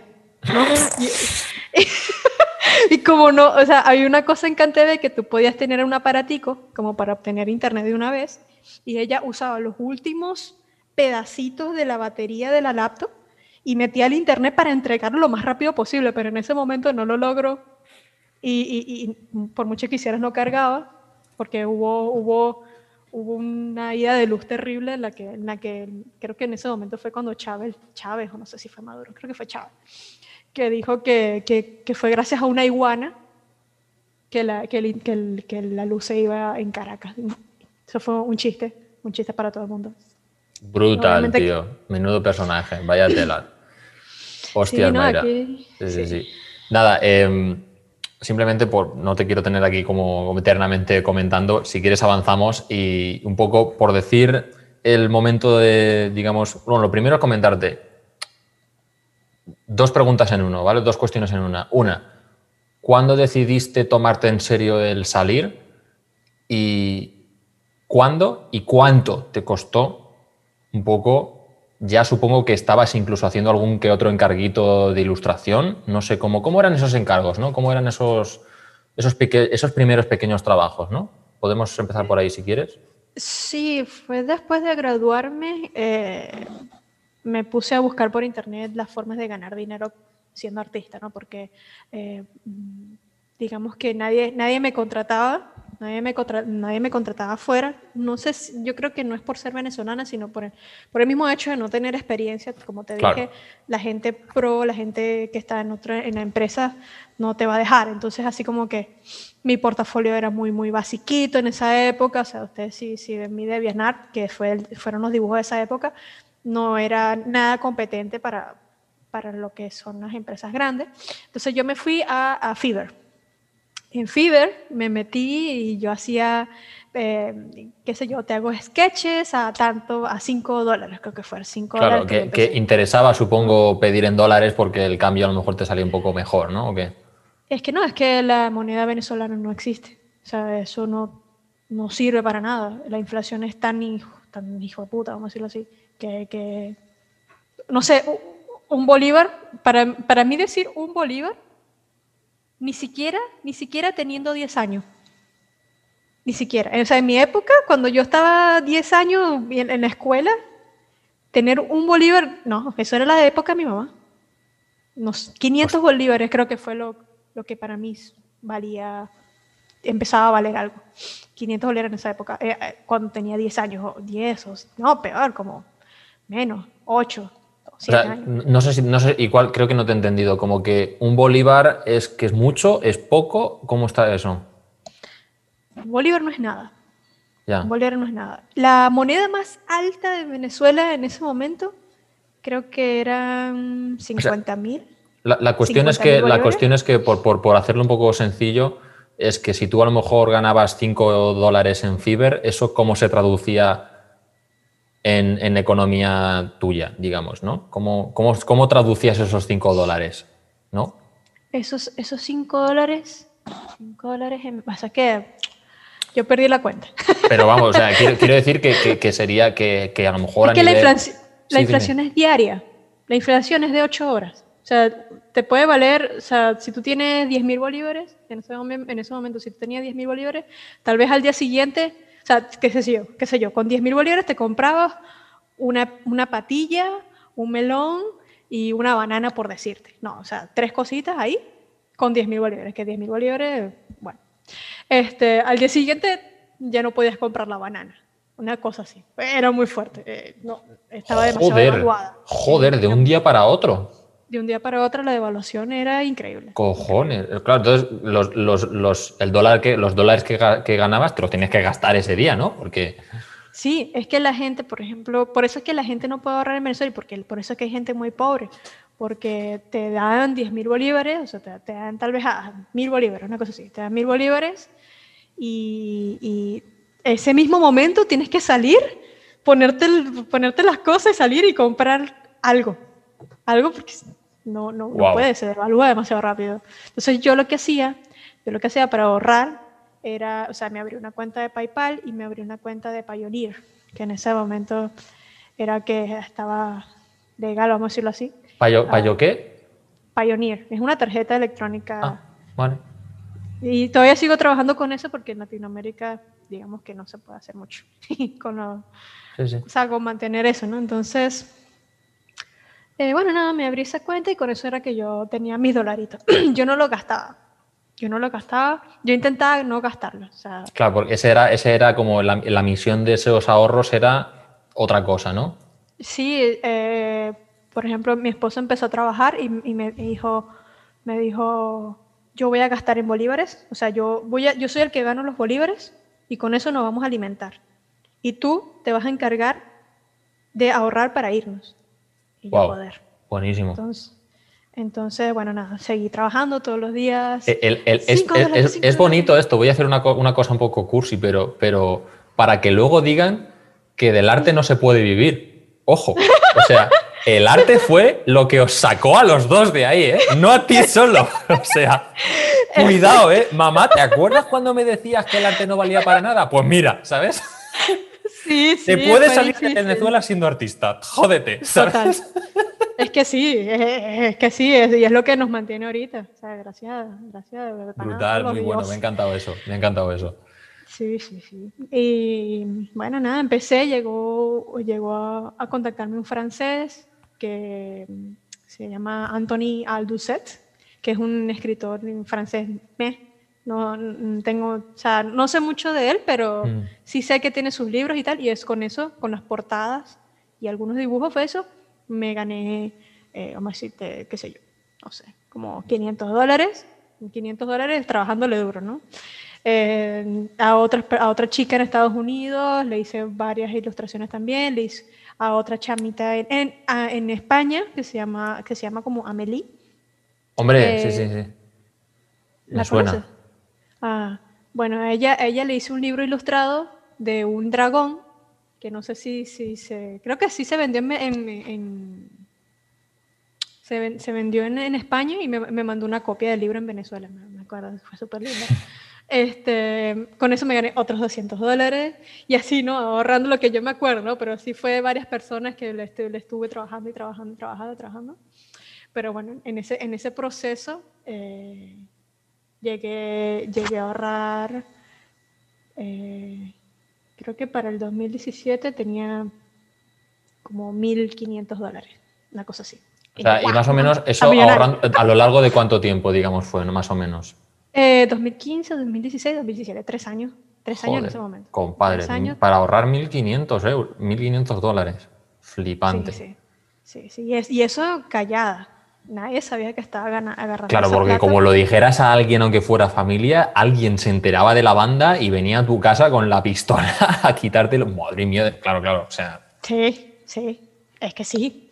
Es muy peligroso tener dólares en Venezuela. Hay que ser muy, muy, muy eh, Inconsciente, ¿no? O muy, o muy rico, ¿no? Para... No, hay, hay que ser precavido sí. si te estás ganando. Decirle a personas que nada más sean de tu extrema confianza. Y de todas maneras, eh, también ese, ese aspecto de la cultura de no decir nada también viene por ahí, por el mismo miedo. Entiendo. esto es algo que incluso aquí en España eh, ocurría. Mi madre todavía es un poco de las que, tiene más o menos unos 60 y poco años. Es todavía de las personas que dicen hablar de, hablar de, de dinero no, caca, ¿sabes? Pero bueno, supongo que todo este, esta especie, estas, estas voces no vienen de, épocas de, de, no sé, de miseria, supongo, porque aquí en España, pues la verdad es que no es Venezuela, por supuesto, eh, pero claro, pues en, la época de mi abuela, pues estaba la postguerra y todo aquello, ¿no? que técnicamente no hace especialmente tanto, ¿no? Hace 50 años más o menos era una cosa así, o sea que una generación realmente, una generación. Así que bueno, es normal escuchar este tipo de cosas, ¿no? Pero bueno, en fin. Sí, yo, eh, me acuerdo, yo tengo, familia española también y que vino, vino de, de Canarias, creo que fue. Y también se alojaron en Venezuela en ese momento cuando cuando todo era lindo. sí. sí. sí, sí, sí. nada, Mayra, lo único, eh, un poco ahora comentarte eso, ¿no? Que cuál fue ese, ese momento de inflexión en el cual decidisteis o decidiste, bueno, supongo que los dos, porque estáis ahí, eréis como el equipo, ¿no? Que eso mm. está muy bien, es, es, muy bonito, ¿no? Al mismo tiempo. Pero, digamos, ¿cuál fue el punto de inflexión que dijisteis, aquí no nos podemos quedar ya? ¿Sabes? Sí, porque supongo que todo este proceso de degeneración fue muy paulatino a lo largo de los años y como que poco a poco, por aquello que te comenté, lo de la metáfora de la rana, ¿no? Que, bueno, lo voy a contar aquí para quien no lo sepa, ¿no? La metáfora de la rana es que en una rana, cuando tú la metes en agua hirviendo directamente, la rana salta porque se quema y se va de la cazuela. Pero si la metes en una cazuela con agua fresquita o tibia y la vas calentando gradualmente, la rana no nota la diferencia de cambio porque no es drástica y lo que ocurre es que termina muriéndose de calor en, la, en la, cazuela porque el, calentamiento es progresivo. Entonces, supongo que este periodo en el que, lo típico, ¿no? Pasamos de, ser los por dos a, ostras, feliz Navidad, te traigo una bolsa de mangos, a, han entrado a robar, a todas estas historias, hasta que supongo que llega un punto que decís, bueno, esto es insostenible, ¿no? Sí. Y es cuando empezasteis como a, ahorrar esto que me has dicho, ¿no? Y... Sí, eh, o sea, yo, yo venía ahorrando desde, antes de lo que te dije que, que, no, que no aguantábamos más, ¿no? Porque en algún momento íbamos a ir, pero teníamos mucho miedo porque, bueno, nunca habíamos salido del país, o sea, éramos por el mismo hecho de protección de nosotros, porque muchos muchachos, eh, o sea, si, si eres muy independiente en Venezuela, te tienen fichado. Porque si eres un joven independiente, quiere decir que tienes plata. Y eso quiere decir que te pueden robar. Te que eres un objetivo, eres un objetivo. En objetivo. Entonces uno siempre o sea, tenía 25 años, 26, 27 y siempre vivía con mis padres, con mis padres y con, con mi suegra también. Tuve una época viviendo con mi suegra. Este, pero no podíamos salir de las casas de nuestros padres. Era, primero, el alquiler, ni, ni se te ocurra. O sea, es para un gasto. No tiene, no tiene sentido, no tiene sentido irte a alquilar a, nada, a ningún lado porque no te va a servir. Y segundo, puede, puede, ser un, puede ser un objetivo puede ser un objetivo y, es peligroso. Entonces, em, pero igual teníamos miedo, teníamos miedo de, de irnos, pues, de salir y combatir el mundo, porque sabemos que es complicado. O sea, uno, uno como, como estando en el país, no te das cuenta de qué, a qué nivel de, de a qué nivel es ser inmigrante, ¿no? uno no sabe, uno no sabe hasta que... Hasta que, hasta que no sales no sabes lo que es ser un inmigrante. 100%, no, no, 100%. 100%, 100%. Y en cualquier país. O sea, yo lo he visto, gente de Argentina que se va, qué sé yo, a Nueva Zelanda y un cambio de la noche a la mañana. Sí, fíjate que yo me fui, por ejemplo, a Irlanda, que tampoco es que me fui de un país que está más o menos bien, bastante bien España, a otro que está bastante bien igualmente. Y ya te digo yo que yo noté el downgrade, ¿sabes? El, el, hola, soy el españolito de turno. ¿Qué pasa, chicos? He venido aquí a trabajar con vosotros. Ahí. Pues dale, ponte ahí a pelar, a pelar carne en un kebab, hijo de puta, ¿sabes? Es como. Es un poco esto, ¿no? Pues ponte a vivir ahí, ponte a vivir en, menos de 20 metros cuadrados con cuatro personas. Yo, hecho, yo esto lo he hecho. sí? Esto o sea, eh. que ya sé que, que ya sé que para algunos era un lujo, pero yo me fui a Irlanda y vivía, exacto, en un, en un piso con cuatro personas donde, donde es posible que, no te exagero, tampoco es que mi habitación sea gigante, pero mi habitación y el baño de mi casa era toda la puta casa de Irlanda. sí, eso es normal. ¿Sabes? Era la típica, la típica salón-cocina, ¿sabes? Todo junto. Y, y, no podíais pasar dos personas por el mismo pasillo, había que ir como por turno, ¿sabes? Como que, bueno, pasa tú primero y luego yo, ¿no? Porque había, había ahí bloqueo en, en fin, historias, ¿no? Un baño de eh, uno, por supuesto. Es que sí, eso es un clásico, es algo, como te dije, uno como inmigrante empieza desde cero, o sea, desde lo más bajo. ¿no? o sea, Total. Eh, da miedo, da, miedo estar en la incertidumbre, pero bueno, uno se acostumbra. Eh, pero sí, lo que, lo que llevó a que nosotros nos fuéramos de país fue lo que te dije la otra vez. La sí, la, gota que colmó el vaso, me, me, me gustaría de verdad que, que, contaras un poco eso. Y... Eh, sí, la época fue, no sé si fue, o sea, te dije 2017, pero no estoy segura. Creo que sí fue 2017 o 2010, no, a ver. 2016, 2017, por ahí. Lo sé porque en esa época me casé también. Este, y fue que el gobierno, o sea, la oposición estaba como que cansada ya de este gobierno y aquí no vamos a quedar este, hasta que, o sea, hubo, hubo como una especie de, no sé, no sé cómo mm. ser protesta, pero una protesta masiva de muchos días. Como claro. nunca, nunca había pasado eso. Normalmente cuando la gente hace marchas, la gente hace marchas vienen los, los, militares con, con las bombas estas lacrimógenas y a tomar Y se van. No, ya no, no, me voy a morir aquí. Pero en ese caso, como que hubo, hubo una especie de, o sea, hubo una especie de acontecimiento, varios acontecimientos que hicieron que la gente saliera.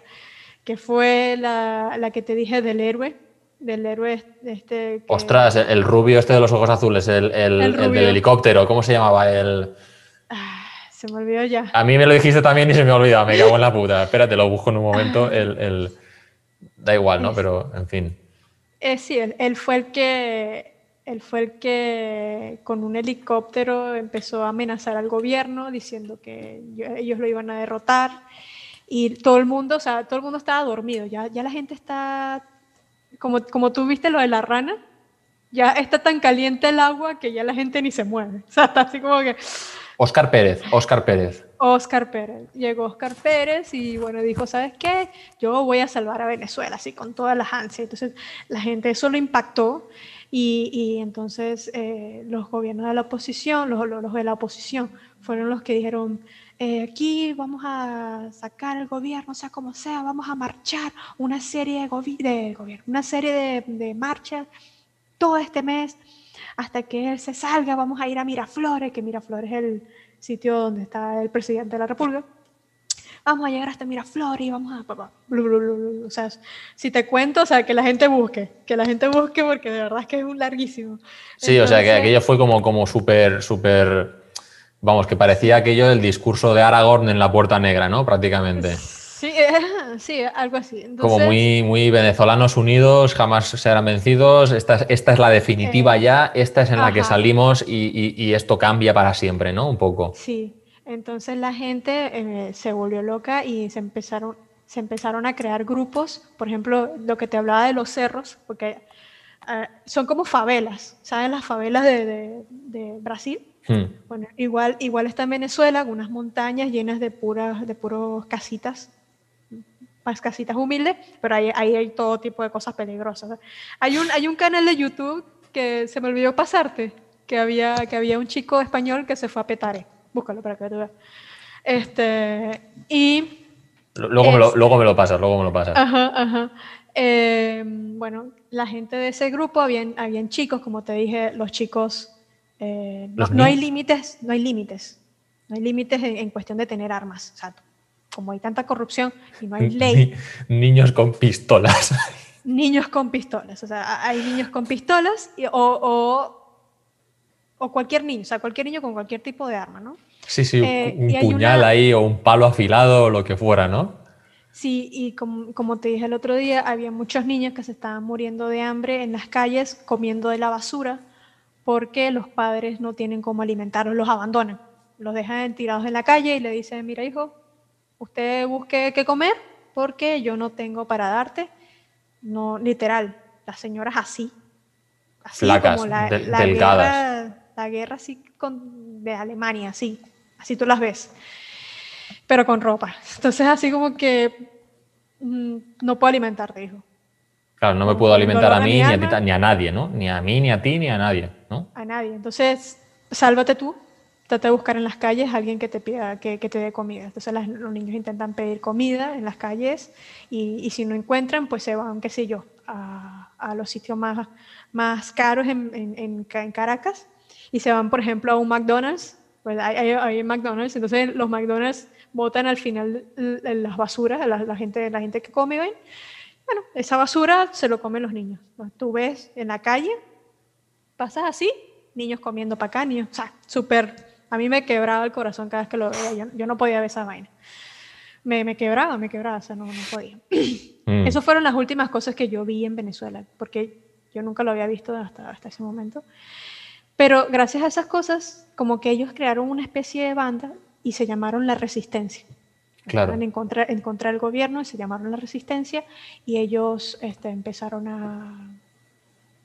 Empezaron a... un poco dirigidas por el Oscar Pérez este, el piloto del helicóptero, o no, o eso es otra historia. No, no, no, son cosas como aparte. Entonces llegaron, llegó la resistencia. La gente de la oposición, la gente como nosotros, como, Sí, que supongo que la oposición, la oposición será el 80% del país y el otro 20 o 10% son los, los los oligarcas estos comunistas que están, que están a cuerpo de rey, básicamente. Y sí, sí, son, son ellos y, y, bueno, y están también los, los carperos. eran, eran esas personas que todos se juntaron en esa época para, caerse a...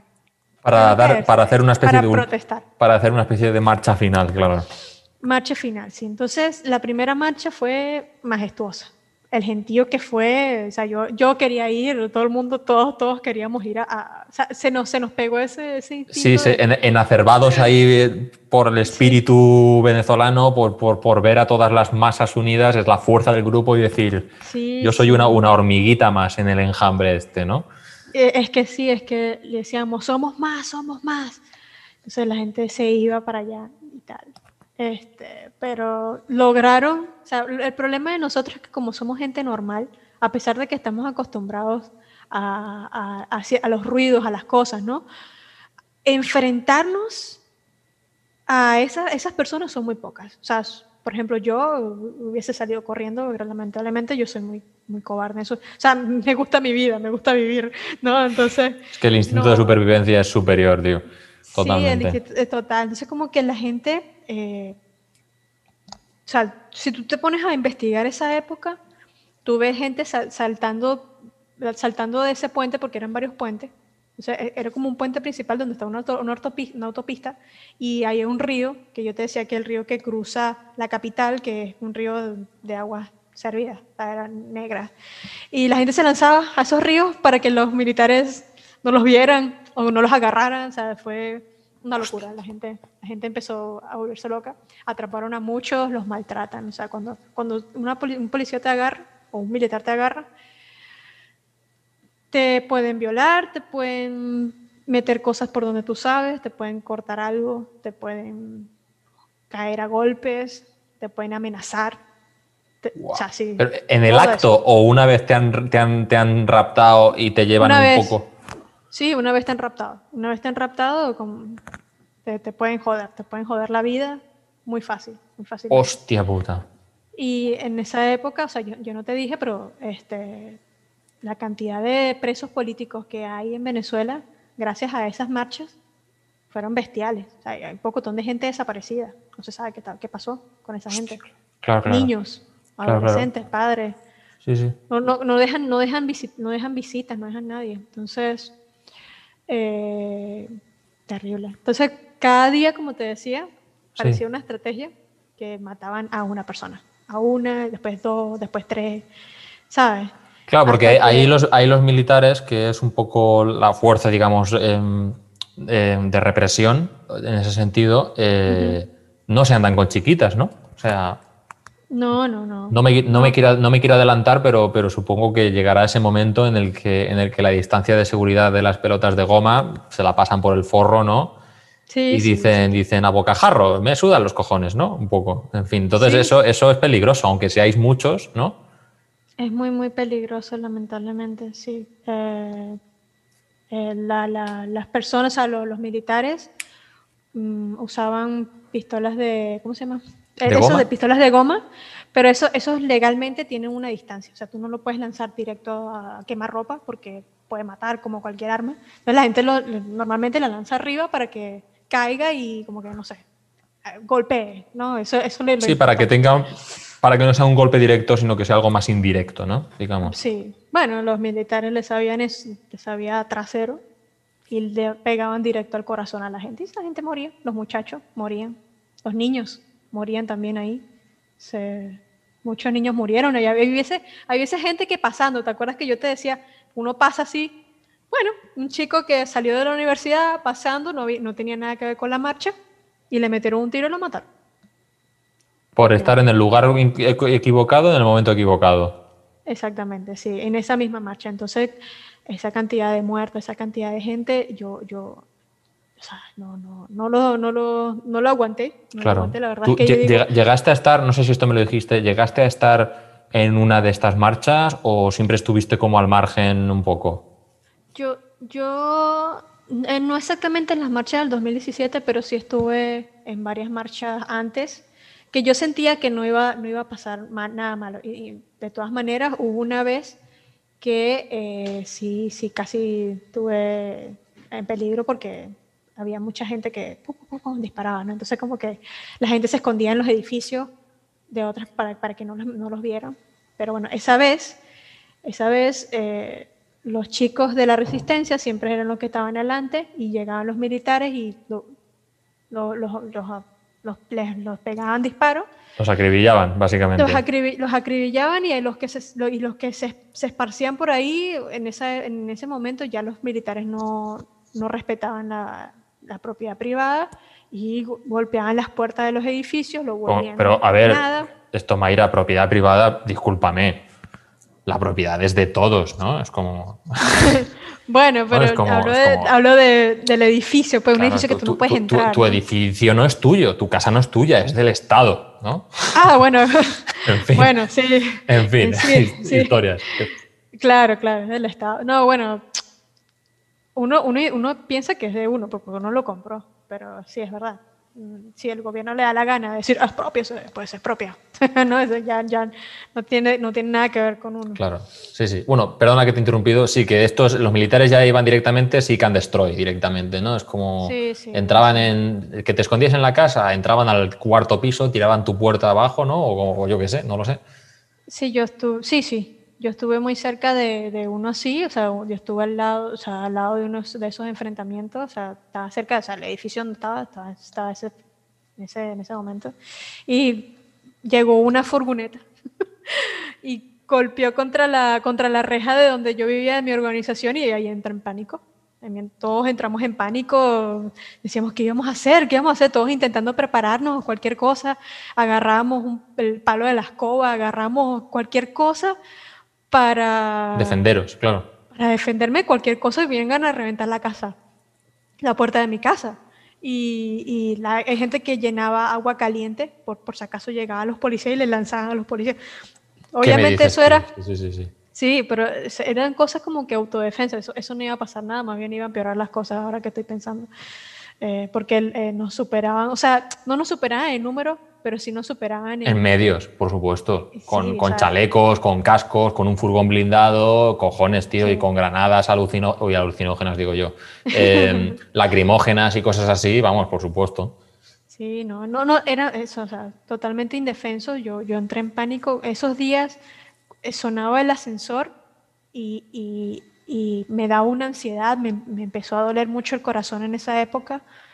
Doler el corazón literal, sentía que... de, bombear poderosamente sangre. ¿no? Poderosamente porque las peleas eran de día y de noche. Día y noche, día y noche, día y noche. Y tú ahí, sin saber qué va a pasar. Los, los niños entraban a, a, las urbanizaciones y si entraba un niño a una urbanización, ruégale que no, no, lo haya visto militar porque te revienta la puerta y empieza a subir todos los, edificios, todos los edificios empiezan, empiezan a agarrar a la gente que, que tuviera contenido en contra del gobierno. Qué miserable, tío, persiguiendo niños, ¿no? Si, si, lo, si, lo, ves así escrito en un papel, dices, persiguiendo niños, tío. En fin.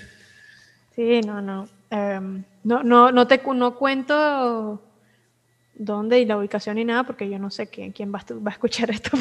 Nada, nada, nada. O sea, yo aquí, o sea, yo ya sé que, o sea, yo quiero un poco que cuentes cosas, obviamente, pero desde luego presión es cero, ¿eh? Para nada. no, sí, la, la, verdad es que da miedo. Uno, uno siempre termina con un, con un trauma mental. O sea, yo, yo digo que yo, yo quedé con un trauma mental de que, de que si llego, llego a conversar algo de esto, o sea, me, me impresiona mucho porque yo antes decía como que no, ¿por qué los del Corea del Norte no dicen nada, no? Y es, y es como que vete a ti misma en un espejo, tú puedes contar algo tan fácil como, no, no, no, uno no lo cuenta, uno cuenta, uno cuenta lo que, lo que está en las noticias, lo que uno ve, pero las experiencias y los lugares, exactamente, me da mucho miedo, me da mucho miedo contarlo la verdad todavía. Claro, porque nunca, porque tienes a lo mejor esa sensación de que no sabes quién puede estar escuchando, ¿no? Por así decirlo. Sí, a pesar de que esté afuera, porque el problema es que mi familia todavía está adentro. Entonces yo no sé, no sé qué pueda pasar. Entonces es peligroso, o sea, lo que, lo que es peligroso. Eres una traidora a la patria, lo sabes, ¿no? y sí, eh, todos los que salen, los que salen son traidores en la patria para, para los Brutal. Claro, entonces, supongo, por no, te quiero tirar más de la lengua, termina ese relato si quieres el el que bueno, que llega, llegaron a entrar en la finca esta, no, no, no pasó, no te, no te, pasó nada a ti ni a tu esposo, por supuesto, supongo. Si no, no, estaríamos aquí hablando, supongo, pero bueno. No, no, no, no pasó nada. Eh, fue muy triste porque vi, vi personas, o sea, te dije el otro día que vi un chico morir ahí mismo y me traumó, me traumó terriblemente porque sí había visto, o sea, por ejemplo, qué sé yo. Había, hay dos casos en, los que yo vi morir a alguien en Venezuela y fue, fue una vez que yo estaba en el carro de mi padre y, y como que de camino eh, vi como dos motorizados peleando y en una de esas pues le pegó un tiro en la cabeza y vi como el cuerpo se batía del...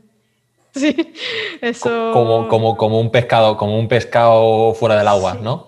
Sí, porque es como que supongo que es la adrenalina del cuerpo en ese Sí, el sistema nervioso todavía, todavía recibe, recibe estímulos, ¿no? O, emite espasmos de alguna manera. ¡Hostia puta, tío! Sí, sí. Yo, yo, yo yo quedé traumada, no pude dormir ese día. Yo dije, papá, vi, vi al tipo, vi al tipo, ¿y qué, qué viste? Porque mi papá estaba manejando.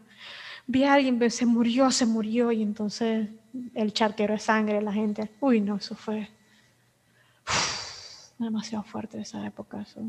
Qué barbaridad. Y, la segunda ya, pues con, con, los chiquillos estos rebeldes, ¿no? De la resistencia. Es que parece... Entiéndeme el tono, que tú, tú y yo hemos hablado antes y tú sabes que en ese sentido como que hay veces que, vale la pena hasta tomárselo en broma, ¿no? Pero es, muy, es muy cómico, ¿no? Son niños de la resistencia, ¿no? Es como. Es, como, eh, es como, yo qué sé, tío, es. Parece un cómic de Batman, ¿no? Yo qué sé esto. Al principio nos pareció cómico porque decía estos carajitos que van a estar metiéndose en esa vaina en vez de estar yéndose del país o qué sé yo. Pero es que dime tú.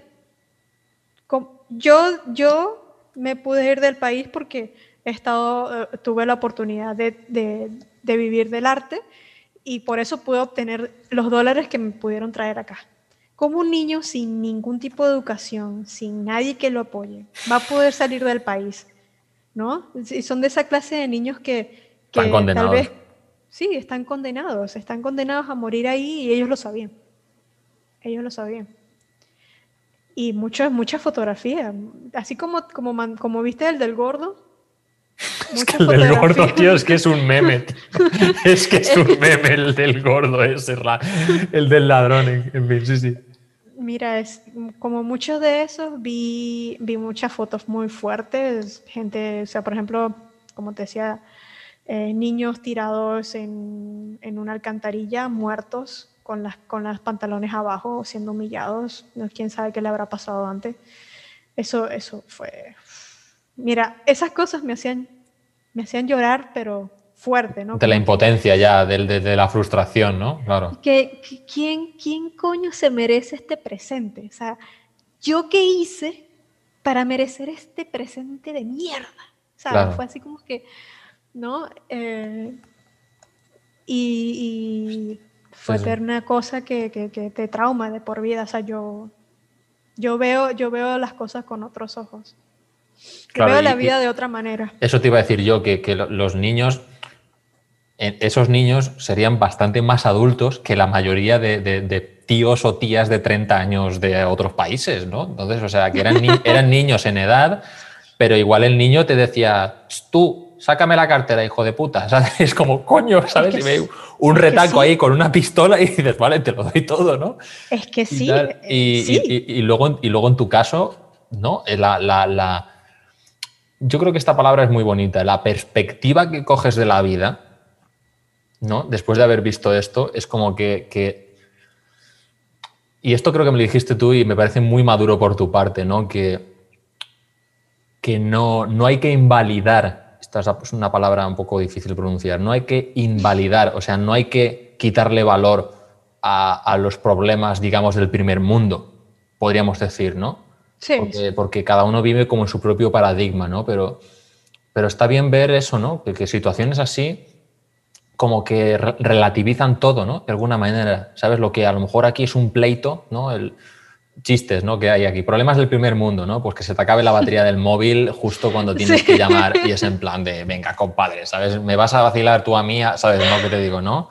O, y no sé, en, en, parte de haberte traído aquí era un poco también para, primero, o sea, entiéndase, ¿no? Siempre desde la buena voluntad, ¿no? Dar una lección a, Bueno, a ver, que yo he dicho al principio del podcast que se pueden decir cosas políticamente incorrectas, así que la voy a decir, ¿no? para los llorones ¿no? que hay aquí de vez en cuando, ¿no? que ah, es que no encuentro trabajo, es que no sé qué, es que está muy difícil esto, es que tal, y es como, no sé, te a Venezuela, tío, y que es como, como aquí ya no hay, como aquí ya no hay mili, no hay servicio militar, ¿no? La, ya no, la peña está poco espabilada, yo el primero, ojo, pues no sé, vete a, vete a, Cuba o vete a Venezuela y no sé, inténtalo ahí y luego a lo mejor vienes a España y agradeces un poco las circunstancias que tienes y, y en fin, a lo mejor hasta vendes la PlayStation, ¿no? Para, para comprarte una tablet y ponerte a dibujar ya, no lo sé, no lo sé.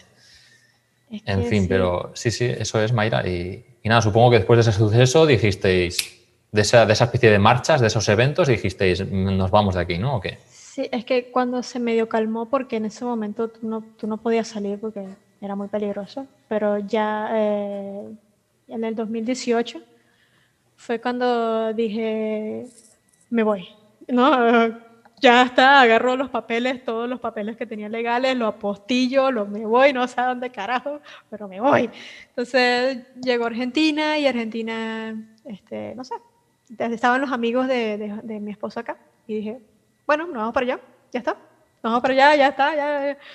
Pero ¿estás segura? Sí, estoy segura, me voy. No, con el dolor de mi alma porque dejas todo, ¿no? Dejas absolutamente todo. Tu familia. Tu vida y, posiblemente no, no, volverlos a ver, ¿no? Que es algo que me comentaste. Sí, sí, no, te pues lo, te lo, hablé, te lo hablé más que todo por el, de, de, como con el corazón herido porque cuando yo te hablé fue como, como me sentía muy mal por lo que te dije de que no, uh, por, por ser inmigrante, está bien ser inmigrante en este momento porque no quiero estar en Venezuela, pero al mismo tiempo eh, es un reto porque no tienes piso, no tienes dónde caerte muerto. O sea, llegas, llega a, dejar de trabajar y ya, ¿no? En el, en el, en el abismo. Entonces, todo eso me, me, hizo sentir mal y bueno, yo te hablé de, que tú, yo no sé si vuelvo, pasó esto de la cuarentena, yo no sé si lo vuelvo a ver a mi papá y mamá. No lo sé porque tienen las, tienen las fronteras cerradas hasta que el coronavirus se pase. Imagínate, si acá, si acá en Argentina dicen que va a tardar años en, que la gente se vacune, imagínate qué va a pasar en Venezuela. Madre mía, claro. O sea, eso es lo que estiman. Yo no sí, bueno, pero que sí, el coronavirus es, otro, es otro tema, ¿no? Pero bueno, en fin. Pero imagínate en Venezuela, si, si no hay salud pública, no hay nada. Salud de eso, no salud pública, eso. No hay nada, no hay nada de eso. O sea, a ver, a, verla la habrá, pero de aquella manera, ¿no? ¿O qué? No, no hay. No hay salud. no hay nada. Así, en general, ¿no? Es como, no hay salud, pero pública o privada, no hay, ¿no? Y es como, ah, vale, ¿no? O sea, privada hay, privada hay, sí, pero, o sea... Pero para los que pueden pagar una privada, claro. Y sí, y es hasta más caro que, qué sé yo, que cualquier otro lugar. O sea, me acuerdo que, o sea, tal vez, tal vez para España no sea, no sea tanto, pero yo lo tuve que pagar una vez a mi mamá porque mi mamá empezó a sentir cosas en el corazón y yo le dije, bueno, mamá, yo, yo te pago la broma, o sea, yo con lo que gano te puedo ayudar. Y le, le cobraron nada más por la consulta 60, 60 dólares, que para mí es un coñazo, ¿no? Este, y para ella también, o sea, entonces como que no, con 60 dólares yo me puedo haber comprado más comida y no, no, no, mami, cómprate la no, Qué barbaridad, tío. Hostia puta. Nada, Mayra, em, si quieres, em, llevamos más o menos unas dos horas aproximadamente, dos horas y algo. Te voy a, voy a invitarte a... Bueno, lo primero es, si quieres, que podemos cerrar un poco volviendo de verdad al tema arte, de ver cómo estás ahora o cómo, cómo ha sido un poco el, el, el sino como esta especie de etapa ya final, ¿no? Un poco, un poco más positiva, podríamos decir para ti, en, el que a lo mejor es difícil, obviamente, el tema de la inmigración, pero, pero yo considero que, por lo menos, la, la, no sé, aunque estemos a lo mejor ahora hablando un momento un poco oscuro, pero, pero se te ve que tienes una sonrisa en tu cara ahora mismo, ¿no? Que, que estás más o menos bien y además yo considero que eres una ilustradora, vamos, tu Station, que, que no tienes como, o sea, tiene, las, las fotos que tienes están bastante bien presentadas, ¿sabes lo que te digo? O sea que yo podría considerar tu caso un caso de éxito, ¿no? Entonces... Gracias. Si, es verdad, si quieres podemos un poco cerrar si quieres un poco contar esta parte última o esta última etapa más un ah, poco y viendo un poco, o sea, o qué supuso a lo mejor el, mudarte, pudiste, digamos, progresar y ponerte focus más en el arte, resultó una, resultó una ventaja realmente el salir, obviamente, lo que parecía a lo mejor muy miedoso, hostia, es que soy inmigrante y tal, pero una vez tuviste a lo mejor un piso, con tu marido os arreglasteis y tal, ¿cómo fue aquello? ¿Cómo es eso aquí en...? Bueno, acá en Argentina, por ejemplo, todo fue muy bueno, gracias a Dios, este, con, el, con lo que pude ahorrar, con lo que puedo ahorrar, porque mi, al final mi, mis padres, no mis padres exactamente, pero entre mis padres y, y, y mi suegro, eh, nos dieron dinero para salir del país y sobrevivir unos, unos días al menos, ¿no? O sea, este todos hicieron una colecta para que unos pocos elegidos se salvan. Increíble. Realmente ellos también ganan porque de alguna manera vosotros les ayudáis a ellos. O sea, que esa, esa primera inversión, digamos, tiene como su retorno. O sea, que todos ganáis al final, claro. Sí, sí, gracias a, de verdad. Yo les agradezco mucho a mi familia por eso. Y es así, es así, como que lanzas al que más más promete.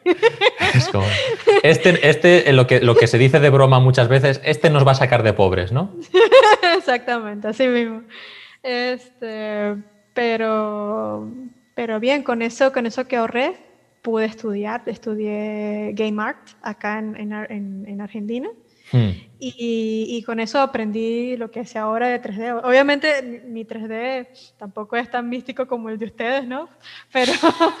pero... Místico, madre mía. Si me parece místico a mí, ¿sabes? Si lo estoy haciendo, o sea que imagínate. es que no sé, ustedes son otra cosa, ¿no? Pero... Pero sí este, me aprendí lo que, lo que, o sea, cualquier cosa para mí nuevo y que pueda aprender y que pueda servir en mi vida, para mí es un ganar, ganar, o sea, así, perfecto, ¿no? Este, pude hacer eso, tengo, tengo el apartamento que tengo ahorita, o sea, no es apartamento comprado, obviamente, pero, pero tengo la capacidad de alquilarlo, eh, compré mis cosas, o sea, cosas que yo jamás iba a pensar en mi vida. Yo llegué, yo llegué aquí con mi ropa del 2009 ropa que ya estaba con los huequitos, con las pantaletas, con los huequitos, o sea, todo. Sí, con, los remiendos estos ahí, con los parches. Claro, claro. sí, ¿no? Increíble. Y, comprar ropa nueva, comprar cosas, tener oportunidad de... O, la, primera, la primera salida con tu, con tu marido a, cenar a algún sitio, ¿no? Eso fue místico, eso fue de otro universo. Yo me sentía Kim Kardashian, así como que, Dios mío, estoy en un restaurante, ¿qué te pasa? Es más, ni siquiera en un restaurante, es Burger King. o sea, yo me metí en Burger King, pues digo que soy Kim Kardashian, ¿qué te pasa? o sea, una cosa Ahí, que, ¿sabes? Así. La, plata, ¿no? Pero, o sea, obviamente enchufando, enchufando un billete, fumándote un cigarro con un billete ya directamente, ¿no? Es como... ¿Sabes? Con, con, un, con, un, chaleco de estos de leopardo, ya vamos, viviendo la. Sí, sí, sí, en fin. Es que sí, todo lo, todo lo que podía hacer para mí es imposible haberlo pensado. O sea, tú no tienes ni idea. O sea, a pesar de que lo que te hablé. O sea, obviamente yo quisiera tener más seguridad en todo lo que tengo, porque, por lo mismo, ¿no? Porque aprecio todo lo que tengo ahorita y no quiero perderlo. Este, pero, pero por ejemplo, o sea, que pude, que pude conseguir un empleo después de trabajar, después de, estudiar Game Art. Eh, y ese empleo eh, sea dentro de la industria, que, que ella podido conseguir amigos, que haya podido conseguir amigos dentro de la industria, a, ti, a, a, a Dimax, a Guillem, toda esa gente, o sea, para mí ha sido un premio, un premio, porque... En, en Venezuela, aunque fueras a la universidad, eran amistades, pero un poco, ¿no? ¿O qué? No, sí eran amistades, obviamente, pero eh, somos muy, estamos muy separados, somos muy desinformados porque cada quien, como te dije, vivió su propio universo y, y, ahorita, por ejemplo, ellos están trabajando en marketing, están trabajando en digital. O sea, la única que se fue a la industria de los videojuegos fui yo. Claro. De todo, de todos mis Sí, bueno, supongo que tus ex compañeros de, del, yo, lo llamo la universidad, pero tú lo, estabas llamando la, El instituto, ¿no? Digamos. El instituto, sí. Es, que el, instituto es aquí como, como ir al bachillerato, ¿no? En fin, pero... Ah. pero bueno, sí, para que se entienda, cuando ella ha dicho instituto, todo este podcast era la uni, ¿vale? para, los que escuchen en España, yo entiendo, yo qué sé, Lost in Translation, bueno. Pero bueno, que supongo, supongo yo qué sé, hay que decirlo. Toda esta gente supongo que ya están todos fuera, ¿no? Nadie queda en Venezuela de estos compañeros tuyos, vamos. Sí, nadie, nadie, nadie, porque es eso, pues estáis entre todos, estáis todos fuera sosteniendo lo que queda de país, básicamente, ¿no? Y sí, sí, los que estamos afuera somos los que sostenemos a ese país, Increíble, literal. Literal, brutal. Pero bueno, sí, que, estudiaste Game Art, que es como supongo que estudios más enfocados a videojuegos y tal. Por, el, por el nombre, básicamente. Sí, 3D, 3D puro, aprender sobre motores gráficos, eh, hmm. Más que 3D, 3D. Sí, pero, pero el tema de ilustración no lo has dejado técnicamente, ¿no? No, no, no. O sea, yo intento, intento eh, trabajar de todo lo que pueda. Obviamente el tiempo me, me come, pero eh, lo que más amo hacer es ilustración. O sea, ilustración y concept. 2D, 2D, es lo que más me encanta hacer. 3D lo hago, sí, también me parece un mundo espectacular. Lo que pasa es que estoy muy chiquita ahorita claro. en, 3D, ¿no? O sea, estoy trabajando como 3D en una empresa indie, pero no es como que, ah, no, Blizzard. No, hombre, hombre, pero escúchame que, que en Blizzard, Blizzard, es un poco estar ahí en el 1%, ¿no? Que hay más mundo aparte de Blizzard, ¿sabes? Es como... Yo qué sé, es como querer ser futbolista y decir, yo quiero ir al Barcelona o al Madrid. Y es como, bueno, escúchame, que hay más equipos, ¿sabes lo que te quiero decir? Sí, sí, sí. Es, mi mente, mi, mente, o sea, desde, desde, que llegué, desde que llegué, no, desde que empecé a querer ser artista, mis metas han sido demasiado altas, no sé, así como que, no sé, río. Pero porque tienes ambición y eso es bueno, tienes ambición, ¿no? Y esa misma ambición un poco que, que hizo que te pudieras mover y sacar este, este trayecto adelante, digamos, es lo que, vamos, yo lo veo cojonudo, vamos. Pero mira, ¿sabes lo que es genial de tener aspiraciones altas? De que a pesar de que no llegues al 100% de esa aspiración, va a ser lo suficientemente buena para, que, para mantenerte. O sea, vamos a decirte, yo aspiro a ser Riot Games, ¿no? Ojalá llegue a ser Riot Games. Pero esa, esa broma me ha permitido tener la técnica que tengo ahora porque estoy imitando esa empresa, cómo se trabaja esa empresa, ¿sabes? esas cosas te permiten como que darle más duro a, lo, que, a lo que tú estás haciendo, ¿no? Como que es, uy, tengo que llegar en algún momento. Exacto, exacto. Buah, genial, ¿eh? Genial, genial, genial. Sí, sí, sí. Pero, pero bueno, sí, doy demasiado... ¿Sabes? Estoy, estoy quitando todo lo que es familia, quitando todo lo que es blue, blue, blue. Eh, estoy bien, estoy bien, eh, estoy muy feliz, estoy comiendo. No me jodas, tía, que te den por culo. ¿Qué me estás contando? Estoy comiendo. Pero sí, tío, pero es que es verdad, joder, es que... Es que, la no sabes, que es demasiado difícil, o sea, es muy, es, una situación que tú, tienes, tú tienes, para poder entender a un venezolano, tú tienes que vivir con él. O sea, seis meses hablándote de la historia de Venezuela y todo lo que pasó, para más o menos comprender por qué queremos Y lo, y lo que hemos hablado hoy, lo que hemos hablado hoy no es ni el 1% prácticamente de lo que se podría haber contado, pero es por, es por no estar aquí tampoco haciendo un poco una conversación eterna que yo encantado de tenerla, ¿no? Pero por ti y por los y por los que lo escuchen, pues para no saturar, ¿no? Pero yo creo que con lo, dicho ya, ya ha, sido, ha sido bastante un poco para, creo yo, reflejar un poco la realidad en ese sentido. Y, nada, Mayra, simplemente por, por concretar ya y por cerrar, porque no te quiero tener mucho más tiempo aquí, aunque yo estoy encantado, por supuesto. Y espero que hayas estado, y espero que hayas estado o estés a gusto. Yo estoy, estoy, conversando tranquila, es como si estuviera hablando con, con, un amigo. Con un colega, claro que sí. Si es que yo soy, más, soy más majo que las pesetas, yo, madre mía. Pero bueno, historias que. Ahora, o sea, a mí lo que me fascina es que durante todo este tiempo te las apañaste para conseguir trabajitos o trabajitos o trabajos, ¿no? Sin el diminutivo, por supuesto, ilustración, o sea que a tope, ¿no? Como no estamos en Blizzard todavía, no estamos en Riot Games, pero escúchame, yo lo que sigo flipando es que el arte te llevó donde estás ahora. O sea que no sé si en algún momento en, ¿cómo se llama aquí? En, Argentina lo típico, esa primera, porque más o menos conozco la experiencia de lo que es emigrar, ¿no?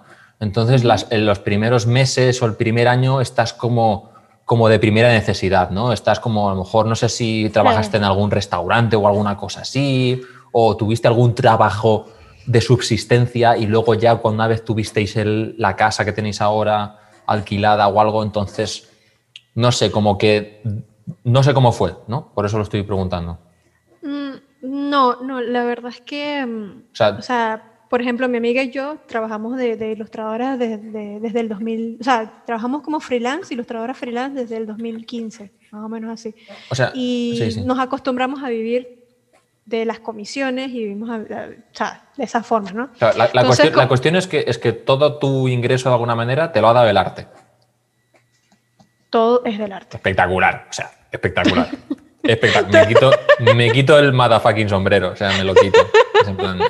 Es, es que, escúchame, es un meme esto. Es que esto es un meme, esto es un chiste. Es como. El, arte me sacó. O sea, escúchame, el arte me sacó de pobre, además literal, ¿eh? Literal. Es que fue la puta, es que me parece la puta hostia esto, pero bueno. Sí, no, o sea, es duro. O sea, no, no, no te digo que hay días, todos los días son buenos, no todos los días tienes comisión, hay días que, que tienes que como que reducir la comida, así como que reducir eh, los costos, como que mira, este día no voy a poder comprar esto, bla, bla, bla, bla, ¿no? O sea, mm. como todo trabajo freelance.